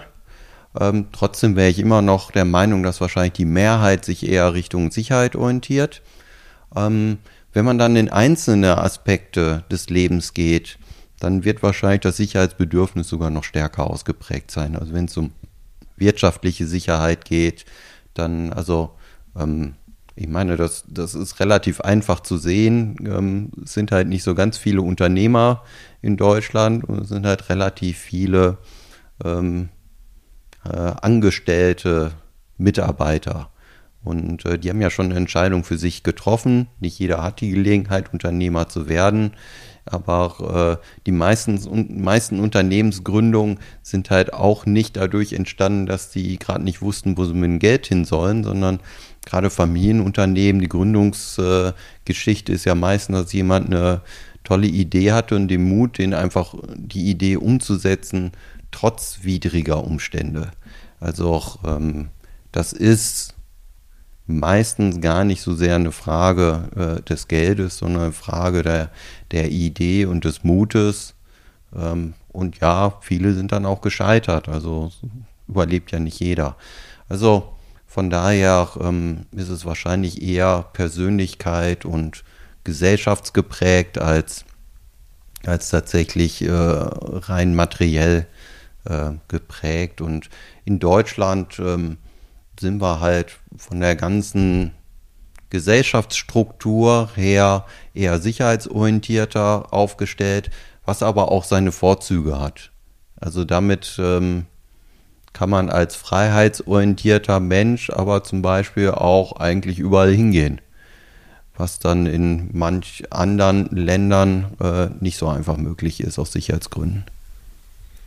Wenn man sich für Freiheit entscheidet, dann muss man ja auch vorbereitet sein, um dieser Freiheit zu begegnen. Also man muss ja, ich sag mal, einen gewissen Trainingsraum durchlaufen. Du hast äh, ja jetzt ja schon mal einen Muskel angesprochen, den man einfach trainieren muss, nämlich zum Beispiel Mut. Weil Freiheit heißt ja, ich mhm. muss Entscheidungen treffen, und Betonung auf ich und treffen. Das heißt also, es kommt niemand und entscheidet, sondern die Freiheit muss ich ja dann selber füllen, Verantwortung übernehmen, die hat ein Gewicht, also auch mit den Konsequenzen leben meiner Entscheidung, weil eben niemand sagt, hier ist die Bedienungsanleitung für dein Leben und diesen Mut muss man trainieren. Äh, denkst du denn, dass wir in der das, was wir gesellschaftlich vereinbaren, das eine ist ja, was, sage ich mal, die einzelne Familie, sage ich mal, zu Hause macht, aber das andere ist ja, was wir gesellschaftlich vereinbaren, zum Beispiel Schule, Studium, Ausbildung und Co., dass uns das ausreichend auf Mut und damit in der Folge Verantwortung für Freiheit vorbereitet oder fehlt uns einfach schlichtweg das Training, um uns mehr für Freiheit zu entscheiden? Das ist eine spannende Frage. Also auch ähm, es gibt schon eine, eine Tendenz, äh, auf jedes Problem äh, ein Gesetz oder einen Geldtopf zu werfen, was äh, gerade dieses Thema Mut eher nimmt. Oder für mich finde ich so ein ganz prägendes Beispiel ist, heute sind Kinderspielplätze werden häufig mit Gummimatten heute ausgelegt, damit, wenn die Kinder runterfallen, sich nicht verletzen. Interessanterweise ist es wohl so, habe ich zumindest mal gelesen, dass die Kinder sich mehr verletzen, weil sie jetzt höher klettern. Weil sie ja gelernt haben, wenn ich runterfalle, tut es mir nicht so weh. Also ähm, diese vermeintliche Sicherheit führt nicht immer zu, zu einer echt mehr Sicherheit. Ähm, ich würde mir schon wünschen, wenn wir gesellschaftlich eher dazu kommen, die, die ähm, Grundlebensrisiken abzusichern. Also zum Beispiel eine, eine gute, quali qualitativ hochwertige Gesundheitsversorgung für alle. Das soll also nicht solche amerikanischen Verhältnisse haben, wo Menschen sich umbringen, weil sie ihre Diabetes-Medikamente nicht finanzieren können. Also, dass man so auf dem Thema, ähm, wenn es mir gesundheitlich schlecht geht, kann ich mich, egal was passiert, darauf verlassen, ich kriege eine gute, vernünftige Versorgung. Ähm, dass man auch finanziell ein, einen Boden einzieht. Auch das halte ich durchaus für, für ähm, sinnvoll. Bin da äh, ein Fan vom bedingungslosen Grundeinkommen, weil ich auch überzeugt bin davon, dass die allergrößte Anteil der Menschen eh was gestalten und tun wollen. Also dass sie sich nicht deshalb, weil sie ein Grundeinkommen kriegen und sollte dann aber auch nicht mehr als ein Grundeinkommen sein, ähm, dass sie deshalb dann nichts mehr tun, weil auch die werden sich langweilen. Äh, also, also tun die was, aber dass wir nicht immer versuchen, auf jedes einzelne Element irgendwie dann noch eine Förderung hier und eine Kompensation dort setzen, sondern dass man dann wirklich die Freiheit hat, ähm, den Weg einzuschlagen, den man äh, für richtig hält und auch diese Erzählung, ähm, die meiner Wahrnehmung immer stärker werden, also keinem darf was passieren, diesen Absolutheitsanspruch halte ich für grundfalsch. Das ist äh, in der Corona-Pandemie gab es den Ausspruch, keiner darf sterben. Was erstmal inhaltlich völliger Blödsinn ist. Hochmütig, ja. Ist auch hochmütig, ist äh, ähm, ja, als, als gläubiger Mensch würde man sagen, ist blasphemisch. Ähm, Klar, das Versprechen kann man nicht halten. Genau, das Versprechen kann man nicht halten und äh, und es, es führt auch in die falsche ähm, Richtung, ähm, sondern man, da, da gehört es auch dazu, dass man halt nur so weit geht, dass man eine vernünftige Balance findet. Ähm, da finde ich die Schweizer ganz interessant, ähm, die da an manchen Stellen eine andere Einstellung haben. Also eins, das mag sich jetzt ein bisschen krass anhören, das ist in der Schweiz tatsächlich so entschieden worden. Da ging es darum, ob Rauchmelder verpflichtend für Privathäuser werden sollen. Und die haben tatsächlich eine, eine Abwägung gemacht zwischen, was kostet das, überall Rauchmelder zu installieren, versus was bringt es. Also sprich, wie viele Menschen sterben denn eigentlich bei Hausbränden? Und haben die abgewogen, so viel ist das nicht wert. Und die haben dann gesagt, nein, wir machen keine Pflicht. Jeder, jeder kann sich selbst schützen, kann ja den Rauchmelder installieren. Freiheit. Freiheit, aber es wird kein Zwang. Wer sich dagegen entscheidet, ist ein freier Mensch und haben tatsächlich diese Abwägung getroffen. Die Schweiz war ja auch gerade bei Corona-Maßnahmen wesentlich, ja, wesentlich weniger restriktiv. Ähm, und äh, ich finde das interessant, wenn man sich, glaube ich, heute Corona-Zahlen anguckt. Also wie viele Menschen sind an Corona gestorben? Statistisch nicht ganz einfach, weil viele Menschen sind gestorben und hatten Corona. Ob sie an Corona gestorben sind, ist nochmal eine andere Frage. Aber in meiner Wahrnehmung äh, ist in den meisten Ländern das Ergebnis relativ ähnlich gibt ein paar Ausnahmen, aber relativ ähnlich bei sehr unterschiedlichen Ansätzen. Also man könnte durchaus die Behauptung aufstellen, eigentlich egal, was man gemacht hat, eine gewisse Quote an Corona-Toten gab es halt und äh, ein gewisses ein gewisses Minimum an Maßnahmen scheint ganz sinnvoll gewesen zu sein, aber äh, über einen gewissen Punkt hinaus hat es auch keinen Nutzen mehr gebracht. Und da finde ich diese Absolutheitsansprüche schwierig, weil wenn man sagt, es darf keiner dran äh, sterben, dann gibt es nicht mehr diese Abwägung. Ich finde Abwägung im Leben extrem wichtig. Genau, da waren wir ja vorhin mal bei dem Thema Entscheidung treffen, das ja. Abwägen, welchen Benefit hat das im Vergleich zu Kosten und Risiken ja. der Entscheidung, die man trifft. Und äh, wenn wir jetzt nochmal auf, gerade auf Corona schauen und ich sag mal, die Hardcore-Entscheidung wäre ja, wenn keiner sterben darf, das, was in China ja praktiziert wird, nämlich diese Zero-Covid-Strategie, die ja auch von namhaften Persönlichkeiten in Deutschland vertreten wurde. Nur wenn man so eine Entscheidung trifft, muss man sie natürlich auch durchsetzen. Und wozu das führte, hat man ja in China auch gesehen, Videos, die zwar versucht wurden zu löschen, aber ich weiß nicht, ob du sowas mal gesehen hast. Ähm, das ist also schon ich bin da, bin da so Gewalt gewesen, Staatsgewalt gegen die Bürger, um es durchzuprügeln im wahrsten Sinne des Wortes. Also ich habe einen gut, guter Freund von mir, er ist Australier, lebt seit über 20 Jahren in China und er war in seinem Apartment in Shanghai acht Wochen eingesperrt. Der war zweimal draußen und sagte mir, es sieht aus wie Outbreak, nur Straßensperren und voll eingekleidete Menschen. Er sagt, die äh, Versorgungslage war relativ bescheiden. Er hatte jetzt das Privileg, er hat eine relativ große Wohnung. Er war vom Typ her schon immer jemand, der seinen Kühlschrank gut gefüllt hatte. Äh, also von daher konnte er da gut überleben, aber hat auch Geschichten erzählt, wie äh, befreundete Familie, da war das zehnjährige Kind bei Freunden zum Spielen. Dann kam der Lockdown, dem über eine Woche gebraucht, um das Kind zurückzukriegen. Also es sind schon äh, extreme Auswirkungen gewesen. Genau, also das ist dann schon, ja, staatliche Gewalt oder sehr, sehr starke Einschränkung der Freiheit oder ein komplettes Neben der Freiheit. Ja, ich hatte zumindest Beiträge gesehen von Journalisten, die gezeigt haben, dass es eben dann auch physische Gewaltanwendung gab, um Menschen dann eben zu zwingen, sich an diese Maßnahmen zu mhm. halten. Äh, weil nur so geht ja auch Zero Covid, wenn die Leute ja. sagen, ja, ist zwar eine Regel, aber ich breche sie, passiert ja eh nichts, dann genau ist es ja kein Zero-Covid mehr. Und das wäre natürlich in der Abwägung Freiheit versus Sicherheit 100% Sicherheit und auch die Sehnsucht nach einer starken, ordnenden Hand. Und das hatten wir ja zumindest dann in den zum Glück sanfteren Ausprägungen ja auch in Corona. Ich habe mal in mhm. so eine Corona-Schutzverordnung reingelesen. Das ist ja Wahnsinn, was da an Bürokratie herrscht, wo wirklich Beamte sitzen. Man muss ja auch mal präziser sagen, Staatsdiener, die dem Staat dienen, also dem deutschen Volk. Wir bezahlen die mhm. ja für eine Dienstleistung, nämlich Rahmenbedingungen zu schaffen, in denen Wohlstand und Entfaltung möglich ist. Und in dem auch, das hatten ja auch unsere großen Bosse geschworen, Schaden vom deutschen Volke abgewendet wird. Und da versuchen sie dann durch Regeln wirklich bis ins Kleinste das Leben zu regulieren und vorzuschreiben. Und es gibt ja auch Menschen, die das gut finden. Ähm, plus jetzt, wo wir Energiekrise haben, Inflation und ähnliches, wo der Staat dann auch als starker Retter kommt und mit, du hast vorhin Geldtöpfe genannt, Geld ja um sich wirft, was er ja auch faktisch nicht hat, sondern nur verdient, wenn Menschen in der Wirtschaft sich anstrengen und Wertschöpfung generieren. Ähm, Du hast ganz am Anfang, als ich dich gefragt habe, was machst du eigentlich, gesagt, in der Küche, wir machen das, was die Dinge zusammenhält. Mhm. Und dann, gut, wenn es in dem Sicht jetzt liegt, wenn alles abgebrannt ist, das, was noch übrig ist. Und nehmen wir mal das mal als Metapher.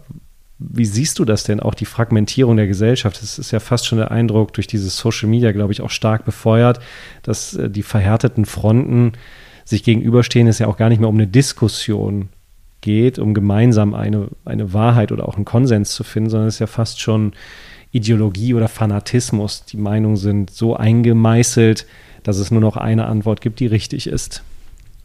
Woher nimmst du denn Zuversicht, Urvertrauen, damit Freiheit A bleibt und B, ähm, wo sind denn die verbindenden Elemente, die die Gesellschaft auch wieder vielleicht mehr zu einem Gemeinschaftsgefühl führt und nicht zu einer Fragmentierung?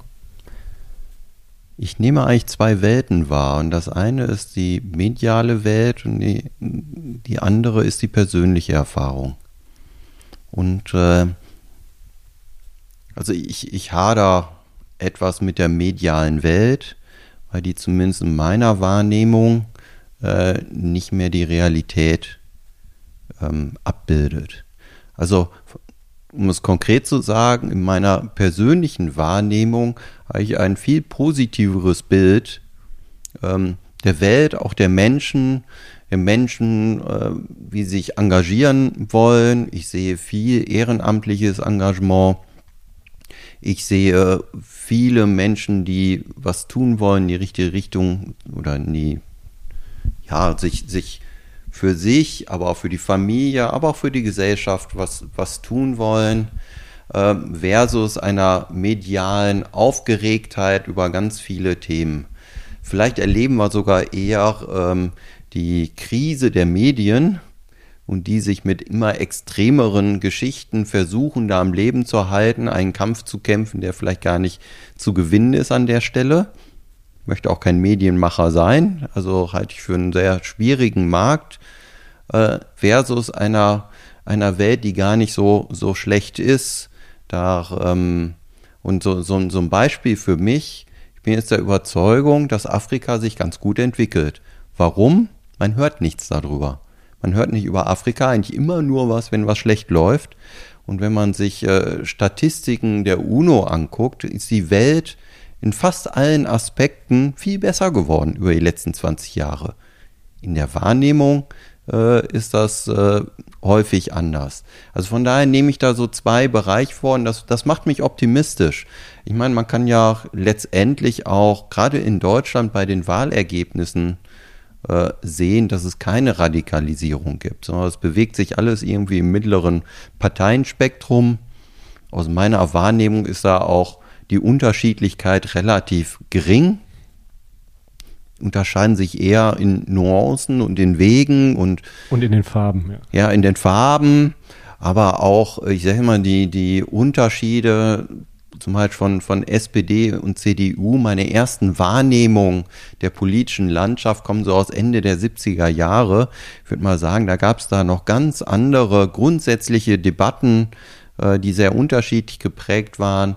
Die sind heute deutlich äh, geringer, vielleicht sogar zu gering weil es ja auch so eine Tendenz gibt, äh, dass man viele Dinge eben nicht mehr diskutiert. Es gibt so diese unsagbaren Dinge und äh, das finde ich schlimm. Das finde ich ähm, bedenklich. Was meinst du mit unsagbaren Dingen? Ja, alles, was nicht political correct ist. Also äh, man kann nicht sagen, dass äh, äh was weiß ich, dass ähm, also wenn wenn äh, ein Verbrechen geschieht, man sagt, das war ein Asylbewerber, dann ist das schon tendenziös und rassistisch im Extremfall. Was vielleicht in dem Fall einfach nur ein Fakt ist und vielleicht auch gar nicht die, die Aussage erst, also es wird impliziert, dass derjenige, der das sagt, meint, alle Asylbewerber sind Verbrecher. Nee, muss man gar nicht. Deshalb darf man aber trotzdem im Einzelfall ansprechen. Und so gibt es ganz viele Dinge, die heute nicht mehr diskutiert werden können und damit war es gar nicht in die falsche Richtung. Ich bin totaler äh, Fan des Asylrechts. Ich halte das für total äh, wichtig. Ähm, aber wir verbieten ja auch Asylbewerbern, die dann hier angenommen wurden, zu arbeiten. So, völliger Quatsch. Ist aus meiner Sicht. Obwohl die Arbeit vielleicht willig wäre. Genau. Das ist ganz, ganz, ganz, ganz schlimm für die Menschen auch. Ich meine, ja. genau, die. Man sitzt rum und kann nichts machen und nun kriegt er noch, noch Leistung. Also es sind so, es sind viele Dinge oder ähm, für mich ein faszinierendes mediale Punkt. Ich bin äh, gewisser Wortfetischist. Und es gibt ja seit, ich weiß gar nicht, 10, 15 Jahren, gibt es immer die Quote der Armutsgefährdeten in Deutschland, die ja so um die 15, 17 Prozent ist. Und dann steigt es um ein halbes Prozent. Und dann gibt es eine Riesenstory, die Armutsgefährdeten sind gewachsen. Ich habe da mal ganz polemisch gesagt, ähm, und sind die Armen ausgegangen. Wir reden ja nur noch über Armutsgefährdeter. Und ein Armutsgefährdeter ist ja per Definition, kann der nicht arm sein, weil sonst wäre er nicht mehr drüber, gefährdet, ja, sondern wäre, dann ist er ja arm. Also, dass wir über Armutsgefährdete und dass dieser Begriff überhaupt erfunden wurde, spricht dafür, dass wir weniger Arme haben offensichtlich. Mal abgesehen davon, dass der Armutsbegriff äh, ja auch immer eine, eine, eine Richtung ist. Also in Deutschland ist der Armutsbegriff ja in der Regel, dass man sagt, jemand, der weniger als 50 Prozent des Durchschnittseinkommens hat, ist arm. Also wenn jetzt alle Millionäre wären, Einkommensmillionäre und jemand nur 490.000 Euro im Jahr verdient, wäre er per Definition arm. Das ist kann man so machen. Gibt es ja durchaus soziologisch und wissenschaftlich sinnvolle Argumente, das äh, so zu machen, aber es wird nicht mehr ins Bewusstsein gerufen, über was wird denn da eigentlich geredet, sondern wird einfach gesagt, wir haben zu viele Armutsgefährdete. Es ist statistisch nicht möglich, dass das anders ist. Oder beim Thema Mindestlohn wird auch nicht diskutiert. Der Mindestlohn hat dazu geführt, dass es mehr Armutsgefährdete gibt. Weil von dem Mindestlohn profitieren überproportional Haushalte mit höherem Einkommen. Das sind nicht häufig die ähm, geringfügig Beschäftigten, also nicht mit höherem Einkommen, sondern mit, mit einem, einem durchschnittlichen Einkommen, wo der Zweitverdiener noch einen Minijob macht oder nebenher noch einen Minijob macht und, und dadurch die oder einen Mindestlohnjob äh, als, als Nebenjob macht. Es sind dann die ziehen das Gesamtniveau nach oben, sodass die Grenze für die Armuts, relative Armutsdefinition nach oben gegangen ist und die damit wieder welche mehr an diese Grenze kommen. Also es sind Elemente da, die nicht in eine, in eine Diskussion kommen. Corona-Maßnahmen fand ich äh, ist äh, ähm, gutes Beispiel dafür, wie halt Dinge nicht diskutierbar waren jetzt kann man von den Corona-Maßnahmen, finde ich, halten, was man will. Und ich bin da gar nicht so sehr auf der Sicht, dass das alles Quatsch war, weil da kommen wir wieder zu einem Thema auch äh, Entscheidungen treffen in Unsicherheit. Und gerade am Anfang war es eine große Bedrohung. Ähm, und da fand ich gerade am Anfang das durchaus sinnvoll, da relativ radikal erstmal drauf zu reagieren, äh, weil man auch gar nicht wusste, wo es hingeht. Aber dann gab es ja nicht die Kurskorrektur. Das heißt, und es gab halt nicht die kommen, dann wurde halt starr. Genau, es, die, die Lernkurve kam nicht. Also die Erkenntnisse zu geben, dann gab es ja den ganz spannenden äh, Aspekt. Äh, dann kam ja die, ja, vielleicht die Hoffnung, das ist so die positive Aspekt, äh, ähm, vielleicht auch die Ablenkung zu sagen, ähm, die Impfung verhindert die Corona-Infektion, was wissenschaftlich ja auch Blödsinn ist, weil sie verhindert halt, also soll halt dazu führen, dass der Körper besser damit umgehen kann und nicht, dass ich nicht infiziert bin. Ähm, und auch das zu korrigieren, dass man sagt, so, nee, die, die Impfung ist am Ende eigentlich persönlicher Schutz und sonst nichts weiter, ähm, auch, auch unsagbar. Also Gut, jetzt sehen wir ja, dass eine relativ hohe Impfquote ähm, nicht dazu führt, dass weniger Corona-Infizierte gibt. Aber die, die Botschaft vom Staat bleibt nach wie vor, impft euch. Genau, die Botschaft von Staat also ist immer noch stark. Im, ist relativ stark, äh, impft euch. Ähm, und das mag ich gar nicht beurteilen. Also das mag die Impfung mag durchaus sinnvoll sein. Also ich fand sie für mich als persönliche Entscheidung, habe ich mich geimpft, weil ich äh, im Sinne des äh, Kosten-Risiko-Abwägung für mich gesagt habe, ja, das ist für mich ein vernünftiges Verhältnis, dass ich sage, äh, ich impfe mich, weil ich daran glaube, dass mir was hilft und dass sie die die äh, Schäden da dran sind. Das Dramatische ist tatsächlich von diesen, diesen Glaubenssätzen, wo ich sage, am Anfang äh, konnte man die durchaus so setzen, weil wenig Wissen da war. Aber es kam halt Wissen dazu. Man kann auch Entwicklungen sehen äh, dazu, wie es sich entwickelt. Auf jeden Fall sieht man heute, dass die, ähm, dass, dass Corona eine Krankheit ist, aber sie scheint jetzt nicht überproportional gefährlich zu sein im Vergleich zu Grippe oder anderen Viren. Äh, ähm, Erkrankungen und ob das jetzt an der Impfung liegt oder ob das daran liegt, dass das Virus äh, harmloser geworden ist. Äh, wahrscheinlich, wer weiß, ist, schon, ja. wer weiß das schon, ist wahrscheinlich irgendeine Mischung davon, aber dann tatsächlich die Konsequenz daraus zu ziehen. Und da sind halt andere Länder, tun sich da leid, häufig kleinere Länder. Habe gerade jetzt erfahren, zum Beispiel in Dänemark muss man Corona-Impfung bezahlen, kostet 100 Euro. Da mhm. sagt der Staat, habe ich nichts mit zu tun. Wenn ich impfen willst, kannst du gerne. Impfstoff gibt's, aber dann zahl bitte. Genau, das ist ja auch die Richtung von Freiheit. Das ist die Richtung von Freiheit. Das heißt, es gibt jetzt kein Killer-Virus, der die Bevölkerung bedroht, ja. sondern es ist ein Risiko von vielen, die zum Leben nun mal dazugehören. Ja. Und der Bürger kann ja selber entscheiden, ob er sich genau. impfen lässt oder nicht, ob er in ein Restaurant geht oder nicht, ob er sich in eine Disco begibt oder nicht. Das kann ja man ja immer selber entscheiden. Genau.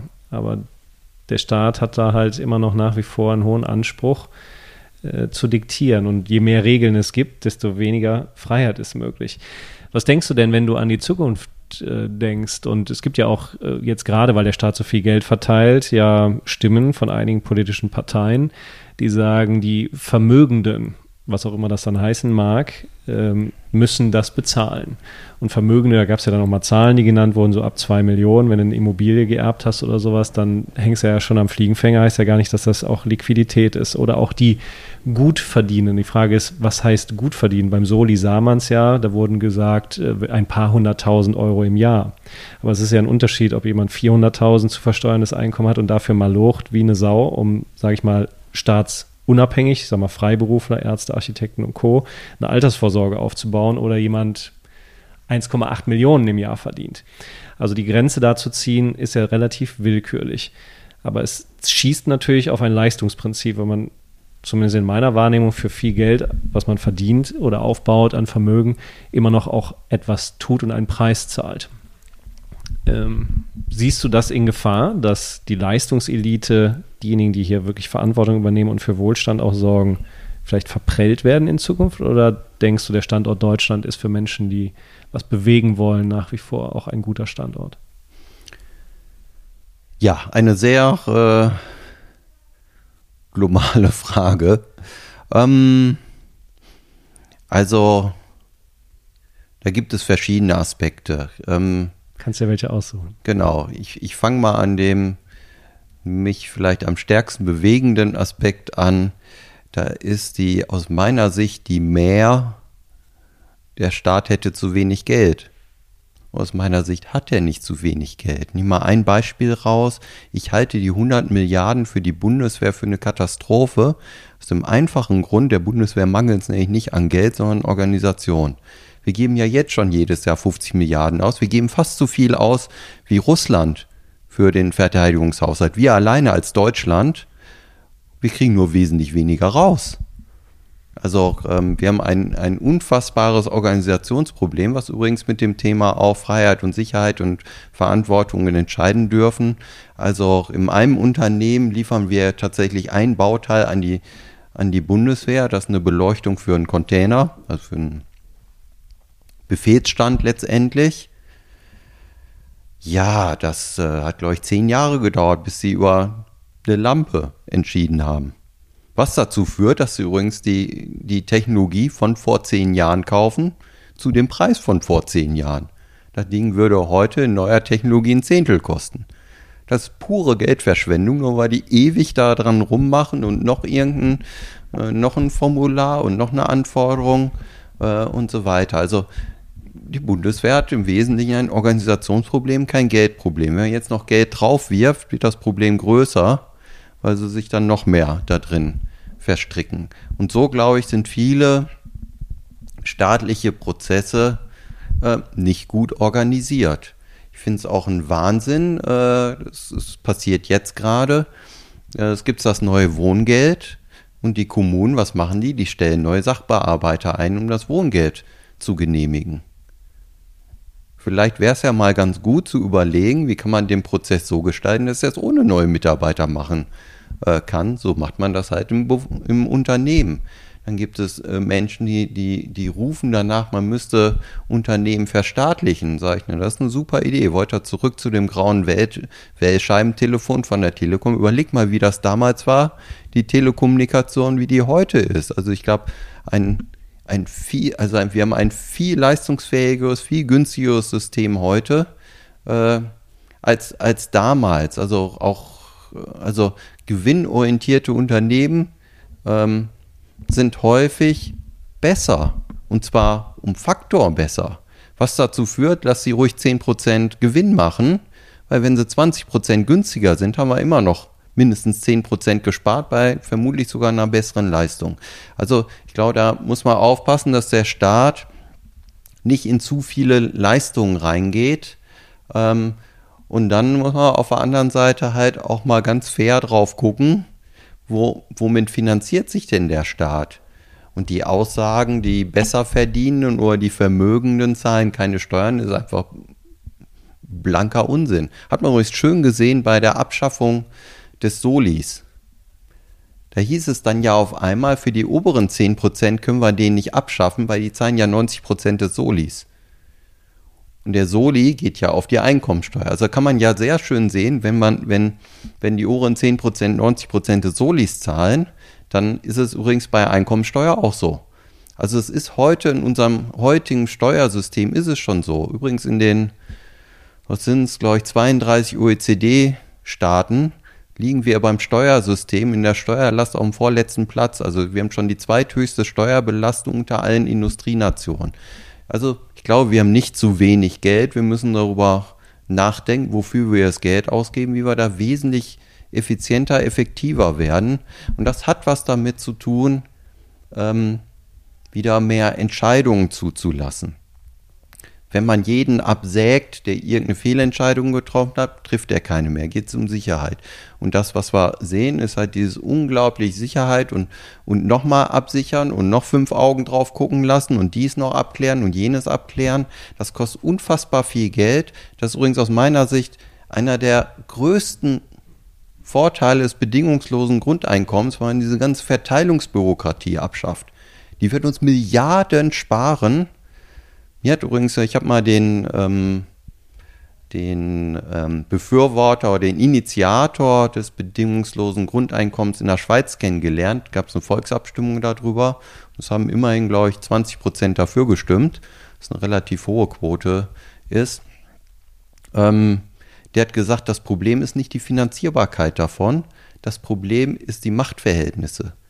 In Deutschland gibt es ganz viele Menschen, die alle in diesen Verteilungsbürokratien, ähm, die die Macht haben zu entscheiden, wer Geld kriegt. Denen wird die Macht genommen, dadurch es gleich verteilt wird. Das ist das eigentliche Problem.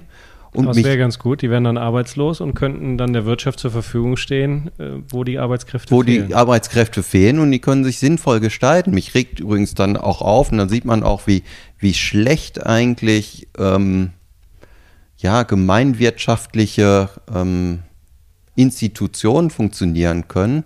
Da sehe, dass da äh, ein Intendant vom RBB 500.000 Euro verdient. Sag ich, wofür? Das heißt, und dann gibt es davon, was haben wir, keine Ahnung, 13, 14 Sendeanstaltungen, da sind die überall, da wird ein, ein Geld rausgeworfen oder muss auch mal gucken, was so ein, so ein äh, Geschäftsführer von den ganzen Wohlfahrtsverbänden verdient, die aus meiner Sicht jenseits von Gut und Böse sind äh, und sich dann aber für die kleinen Leute einsetzen, also sich da völlig rausziehen. Ähm, also von daher, wir sind, wir sind schon in der in der Einkommensbesteuerung relativ hoch. Die ist aus meiner Sicht auch vernünftig so. Ich plädiere auch nicht für eine Steuersenkung. Die ist schon gut, aber die ist schon so, dass die Leistungsfähigen viel zahlen und die weniger Leistungsfähigen weniger. Ich könnte mir sogar vorstellen, hielt ich für sinnvoll, äh, am unteren Ende ein paar strukturelle Änderungen vorzunehmen. Also ähm, jetzt in der Diskussion mit dem Bürgergeld gibt es ja die ähm, Beispielrechnung, dass dann die Familien mit zwei oder drei Kindern mehr Geld kriegen, als wenn äh, ein Alleinverdiener dort ist. Der wesentliche Unterschied sind übrigens die Kinder da. Und ich habe noch nicht verstanden, warum ein Kind von einem Hartz-IV-Empfänger oder einem Kind eines Bürgergeldempfängers mehr wert ist als ein Kind jedes anderen. Und da wäre aus meiner Sicht mal die erste Maßnahme, alle Kinder kriegen den Hartz-IV-Satz. Dafür schaffe ich auf der anderen Seite den Kinderfreibetrag im Einkommensteuertarif ab. Und dann habe ich quasi schon mal das bedingungslose Grundeinkommen zumindest für die Kinder eingeführt. Dann ist jedes Kind unabhängig von Herkunft, äh, von Einkommen gleich viel wert dem Staat. Und das wird übrigens auch ganz viel wieder Bürokratie ähm, abschaffen. Ein anderer Aspekt ist Boah, das wenn wir Thema. Wenn wir an so einem Thema sind, könnte man ja auch eine sehr heikle Frage stellen. Nämlich, müsste nicht jede Familie finanziell erstmal eigenständig Kinder versorgen können. Ja. Und wie kann es dann sein, dass Familien drei, vier, fünf Kinder haben, die gar nicht die finanziellen Möglichkeiten haben? Ja, äh, gut. Also da kommt man ja schnell in, in heikle Themen rein und dann stellt sich ja die Frage, okay, wenn jeder das Recht hat auf Fortpflanzung und wir das nicht begrenzen wollen, wäre die Frage, warum man dann das achte Kind mit einem, äh, wer macht es nochmal, unser Bundespräsident, der dann nochmal eine Ehrenurkunde dafür gibt. Also ist ja die Frage, was für einen Anreiz setzt man? Will man Kinder, ich sage es mal jetzt verkürzt, ein bisschen böse haben als Teil des Familieneinkommens, weil man Kindergeld kassiert? Oder ist es nicht dann auch Auftrag für die Eltern, dafür zu sorgen, dass die Kinder einen Beitrag leisten für die Gesellschaft? Und dann ist auf einmal das Thema Bildung und Ausbildung äh, sage ich mal, das zu optimieren, weil ohne Bildung wird es einfach schwierig, später auch einen produktiven Faktor, einen Beitrag zu leisten in der Gemeinschaft. Ja, das, also ich würde da gar, gar kein Entweder-Oder sehen, sondern und. Ich plädiere immer dafür, die zwei bis fünf Prozent schwarzen Schafe ähm, einfach laufen zu lassen. Weil die, die, der, der Aufwand, die, also wenn es jetzt dann Menschen gibt, die meinen, ihr Einkommen darüber zu bestreiten, dass sie ganz viele Kinder in die Welt setzen, ja, dann ist das so. Ich glaube, statistischer Unfall. Ist ein statistischer Unfall. Also das, das, es lohnt eigentlich nicht, auf die paar Leute zu gucken. Es werden nicht viele sein. Jetzt kann man ja ganz einfach statistisch hingucken. Ähm, wo ist die höchste und wo ist die geringste Geburtenrate auf der Welt? Die höchste Geburtenrate ist im ärmsten, in den ärmsten Ländern der Welt, die geringste in den reichsten Ländern der Welt. Also es scheint ja nicht dazu zu führen, dass viele Kinder zu Geld führen. ist eher umgekehrt der Fall. Also von daher sehe ich die Gefahr da rein statistisch erstmal nicht so und es scheint auch nicht so zu sein, dass ein, ein Einkommen per se oder das Versorgen können der Kinder äh, eine Grundvoraussetzung dafür ist, dass man Kinder kriegt.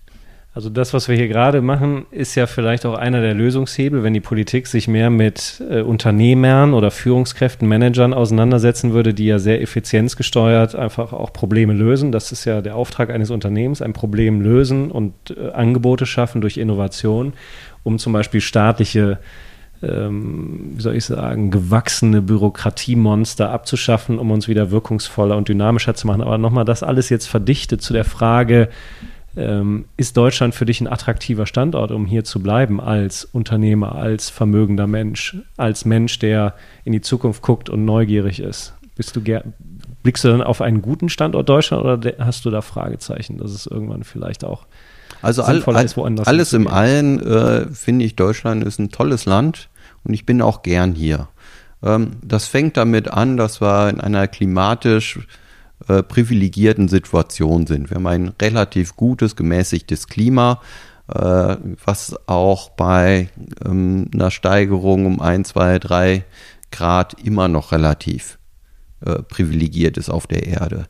Ähm, wir haben ein, wir haben eine ähm, na, nach wie vor relativ ausgeglichene Gesellschaft auch im Vergleich zu vielen anderen Ländern. Wir haben ein hohes Sicherheitsniveau, was Kriminalität angeht. Wir haben ein hohes Sicherheitsniveau, was soziale Absicherung angeht.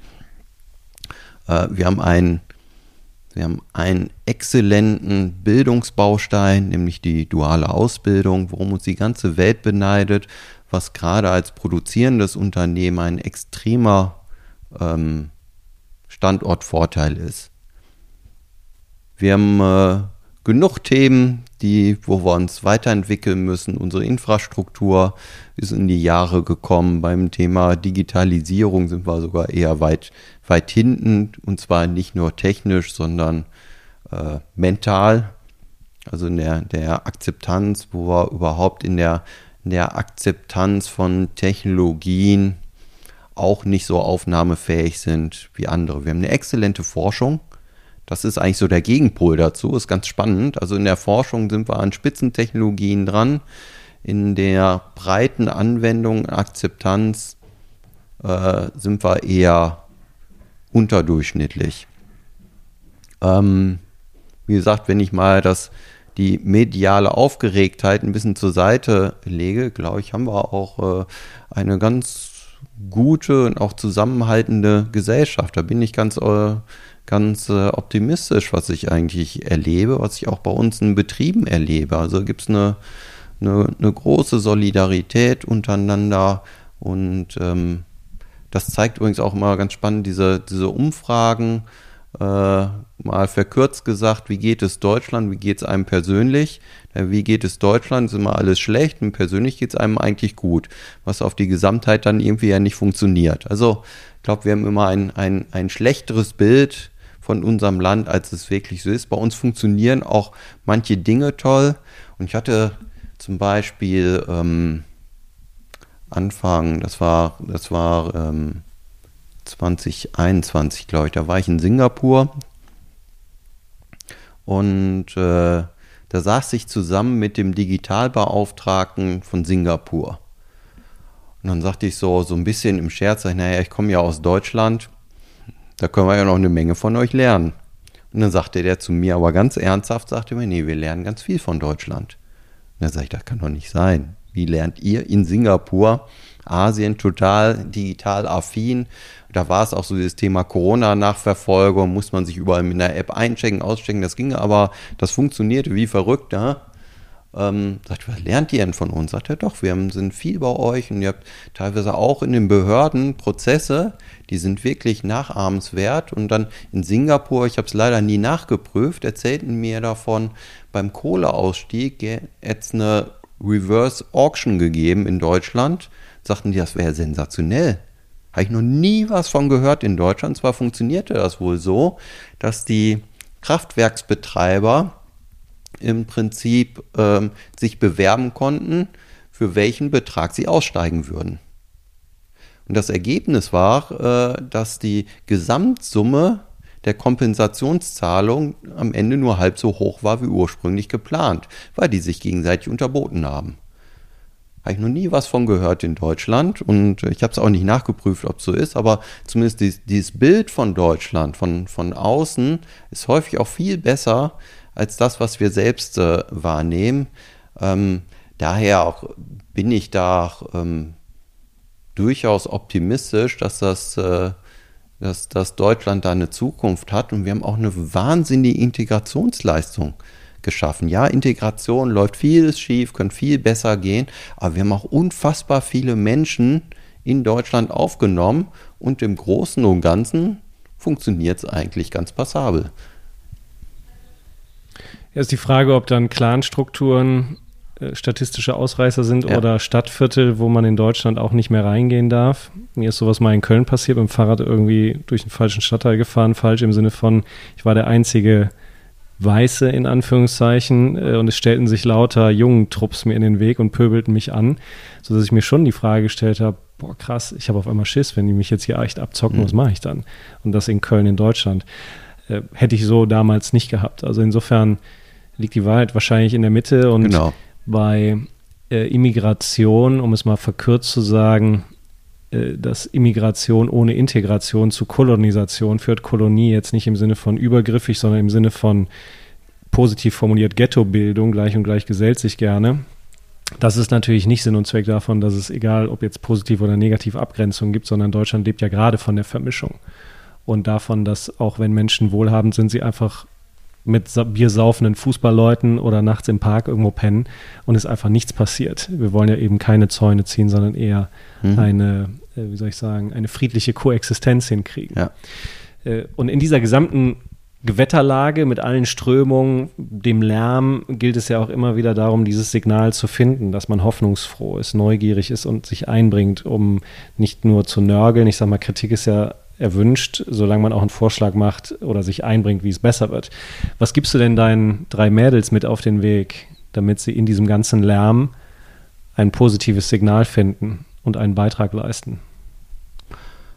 Erstmal gehe ich denen mit, dass sie positiv in die Welt gucken sollen, dass sie ihre eigenen Erfahrungen sammeln, dass sie reisen, dass sie die Erlebnisse nehmen, die sie sich wünschen, diese raus, rausgehen in die Welt also, ähm, wie gesagt, ich glaube, die Welt ist viel besser, als wir sie medial gespielt kriegen. Es gibt genug Probleme auf der Welt, die wir lösen müssen. Es gibt, aber wie gesagt, sind die zwei bis fünf Prozent, ähm, die nicht so gut funktionieren. Nur wir quälen immer die 95 bis 98 Prozent dann mit irgendwelchen Regeln und Gesetzen und, und äh, allem Möglichen, ähm, um zu vermeiden, dass die zwei bis fünf Prozent sich da äh, als Schmarotzer in der Gesellschaft niederlassen. Also das schaffen die auch trotz der Regeln. Und das schaffen die eben. Und das, das ist es halt. Die schaffen es halt, also mindestens mal die Hälfte davon schaffen es halt auch trotz der Regeln. Also von daher auch den,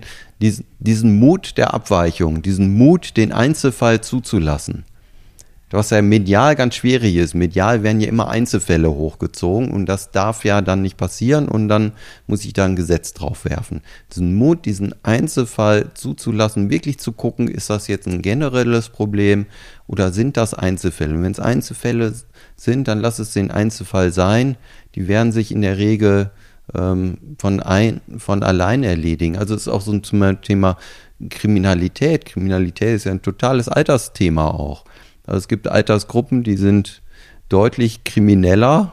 Und das ist halt so von, von Jugendlichen bis 30, ich glaube jenseits der 30 lässt das extrem nach. Legt sich mit dem Alter. Le. Legt sich das mit dem Alter. Also da, da ähm, muss man auch, auch gucken, eine, eine gewisse Gelassenheit ähm, da zu haben. Und das, das fände ich ganz schön, wenn wir auch da in der, in der Diskussion auch den, den Respekt des, für, für Gegenüber haben für eine abweichende Meinung und äh, diese Absolutheitsansprüche mal ein bisschen zurückschrauben. Also wenn wir mal so ein Thema ähm, CO2-Ausstoß gehen.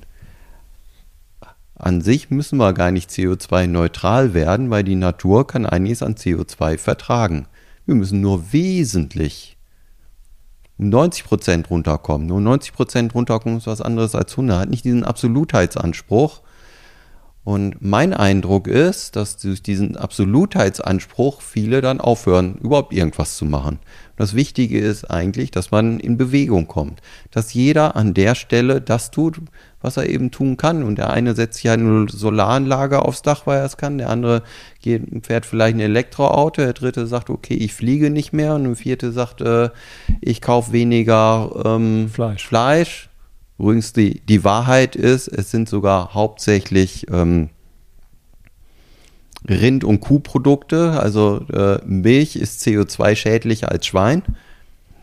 Das ist, äh, habe ich auch erst neulich, neulich gelernt. Oder, oder, es gibt viele, viele Dinge, die man tun kann. Und es würde schon wahnsinnig viel helfen, wenn jeder ein bisschen was tut. Das würde uns enorm nach vorne bringen. Ich finde es übrigens faszinierend, äh, dass äh, nur weil wir jetzt gerade weniger Gas haben, auf einmal schaffen wir es, 20% Gas einzusparen. Warum haben wir das eigentlich noch nicht vor 10 oder 20 Jahren gemacht? Wenn wir überlegen, hätten wir 20 Jahre lang 20% weniger Gas eingespart, das wäre eine verdammt große Menge gewesen. Und wir müssen nicht mal diskutieren, wie wir auf Null Gas kommen, sondern wie wir jeder einzeln. Dann sind wir aber auch wieder dabei, wie kriegen wir Menschen in Bewegung, ins Tun. Ja, das kriegt man meistens nicht durch quasi religiöse Absolutheitsgebote, ja. sondern äh, und auch nicht durch den Appell, und das gilt ja in der Führung Business, aber auch ja. natürlich in der Menschenführung in der Gesellschaft oder auch privat, äh, durch Mach das und den moralischen Zeigefinger funktioniert das nicht, sondern es ist eher ein Commit. Ja. Und Commit setzt natürlich voraus, dass ich eine Richtung habe, wo ich hin will und vor allen Dingen auch eine attraktive Geschichte erzählen kann, mhm. die so verlockend ist, dass Leute einfach Bock haben. Ja. Und dann sind es ja die Kleinigkeiten. Und ich glaube, es, dass es die im Wesentlichen sind, diese Basics. Und da geht es mir wie dir im Alltag, im Alltagserleben, ist es viel besser, als wenn man die Zeitung morgens liest. Ist für mich übrigens auch ein Dilemma, weil ich mich für den Zeitgeist interessiere, also auch viele Zeitungen im Abo habe und lese, aber meine Laune jedes Mal danach sinkt und ich denke, mhm. ach, jetzt kündige ich mal wieder alle. Aber es ganz lassen will ich eben auch nicht. Aber trotzdem muss man immer wieder gucken, wie ist es wirklich draußen. Und ich mache nur ein kleines Beispiel, wenn einer äh, den Weg schneidet auf der Autobahn oder sonst irgendwo und man denkt sich innerlich Arschloch und der einfach nur die Hand hebt äh, oder mal einen Warnblinker macht und sich entschuldigt, ist empfinde ich persönlich immer als sofort deeskalieren. Und das ist so diese mhm. Kleinigkeit, diese kleinen Gesten im Umgang miteinander oder die Penner hier im Park, die dich ja. geweckt haben, sagen, Police, komm mit. Äh, darum geht es ja. Und wenn wir diese Kleinigkeiten gut hinkriegen, dann ist alles andere, was wir machen, und wir sind einfach auch wahnsinnig viele Menschen, muss man auch mal sagen, also ist wahrscheinlich ja. das wirkliche Problem, dass einfach immer mehr werden, 8 Milliarden, 10 Milliarden. Ähm, wird es einfach darauf hinauslaufen, äh, dass wir uns gut anpassen, mhm. was auch immer das dann heißt. Und das hat die Natur ja immer wieder gemacht. Survival of the Fittest heißt eben nicht der Stärkste sein, sondern Most Fitting One. Ja. Insofern äh, haben wir jetzt einen weiten Ritt gemacht durch sehr viele Themen. Äh, mhm. was möchtest du denn den Zuhörern gerne mitgeben? Äh, falls es noch eine Botschaft gibt oder irgendein Gedanke völlig losgelöst, was dir wichtig ist, was dich umtreibt, was du denkst, worüber wir mal nachdenken sollten. Ja, wenn man das ein bisschen zusammenfassen will, ähm, das war ein Vertrauen oder vielleicht sogar besser ein Zutrauen in Menschen haben. Wir sollten Zutrauen haben, dass wir was Gutes schaffen. Wir sollten tatsächlich äh, die Visionen, die Ideen entwickeln, die es attraktiv machen. Und das gilt in jeglicher Hinsicht. Das gilt gesellschaftlich, das gilt in der Umwelt, das gilt aber auch im Unternehmen oder in der persönlichen Beziehung ähm, dass man erstmal ein positives Menschenbild und ein, ein Zutrauen hat und äh, zusammen können wir dann ganz viel erreichen. Die Menschheit hat ganz viel erreicht, zugegebenermaßen im positiven wie im negativen. Also auch da ähm, bei, bei den falschen Visionen und der, der ähm, Animierung kann das auch in ganz schreckliche Richtungen gehen ähm, erleben wir ja im Moment auch äh, gerade wieder näher dran.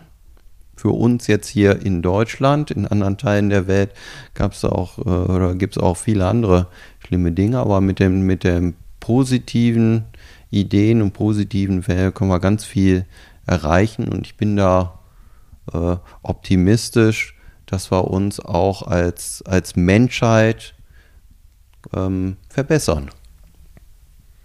Ja, Andreas, das sind doch schöne Schlussworte. Dann vielen lieben Dank für die offenen Einblicke in dein Leben und in deine Gedankenwelt. Ich finde großartig, dass du, auch wenn du operativ bei Hettich nicht mehr engagiert bist, dich nach wie vor einbringst in der Gesellschaft, ob als Investor oder als Sparringspartner.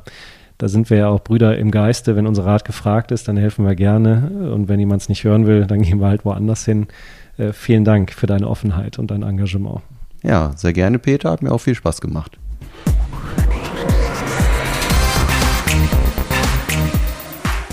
Das war eine weitere Folge von Mutmenschen.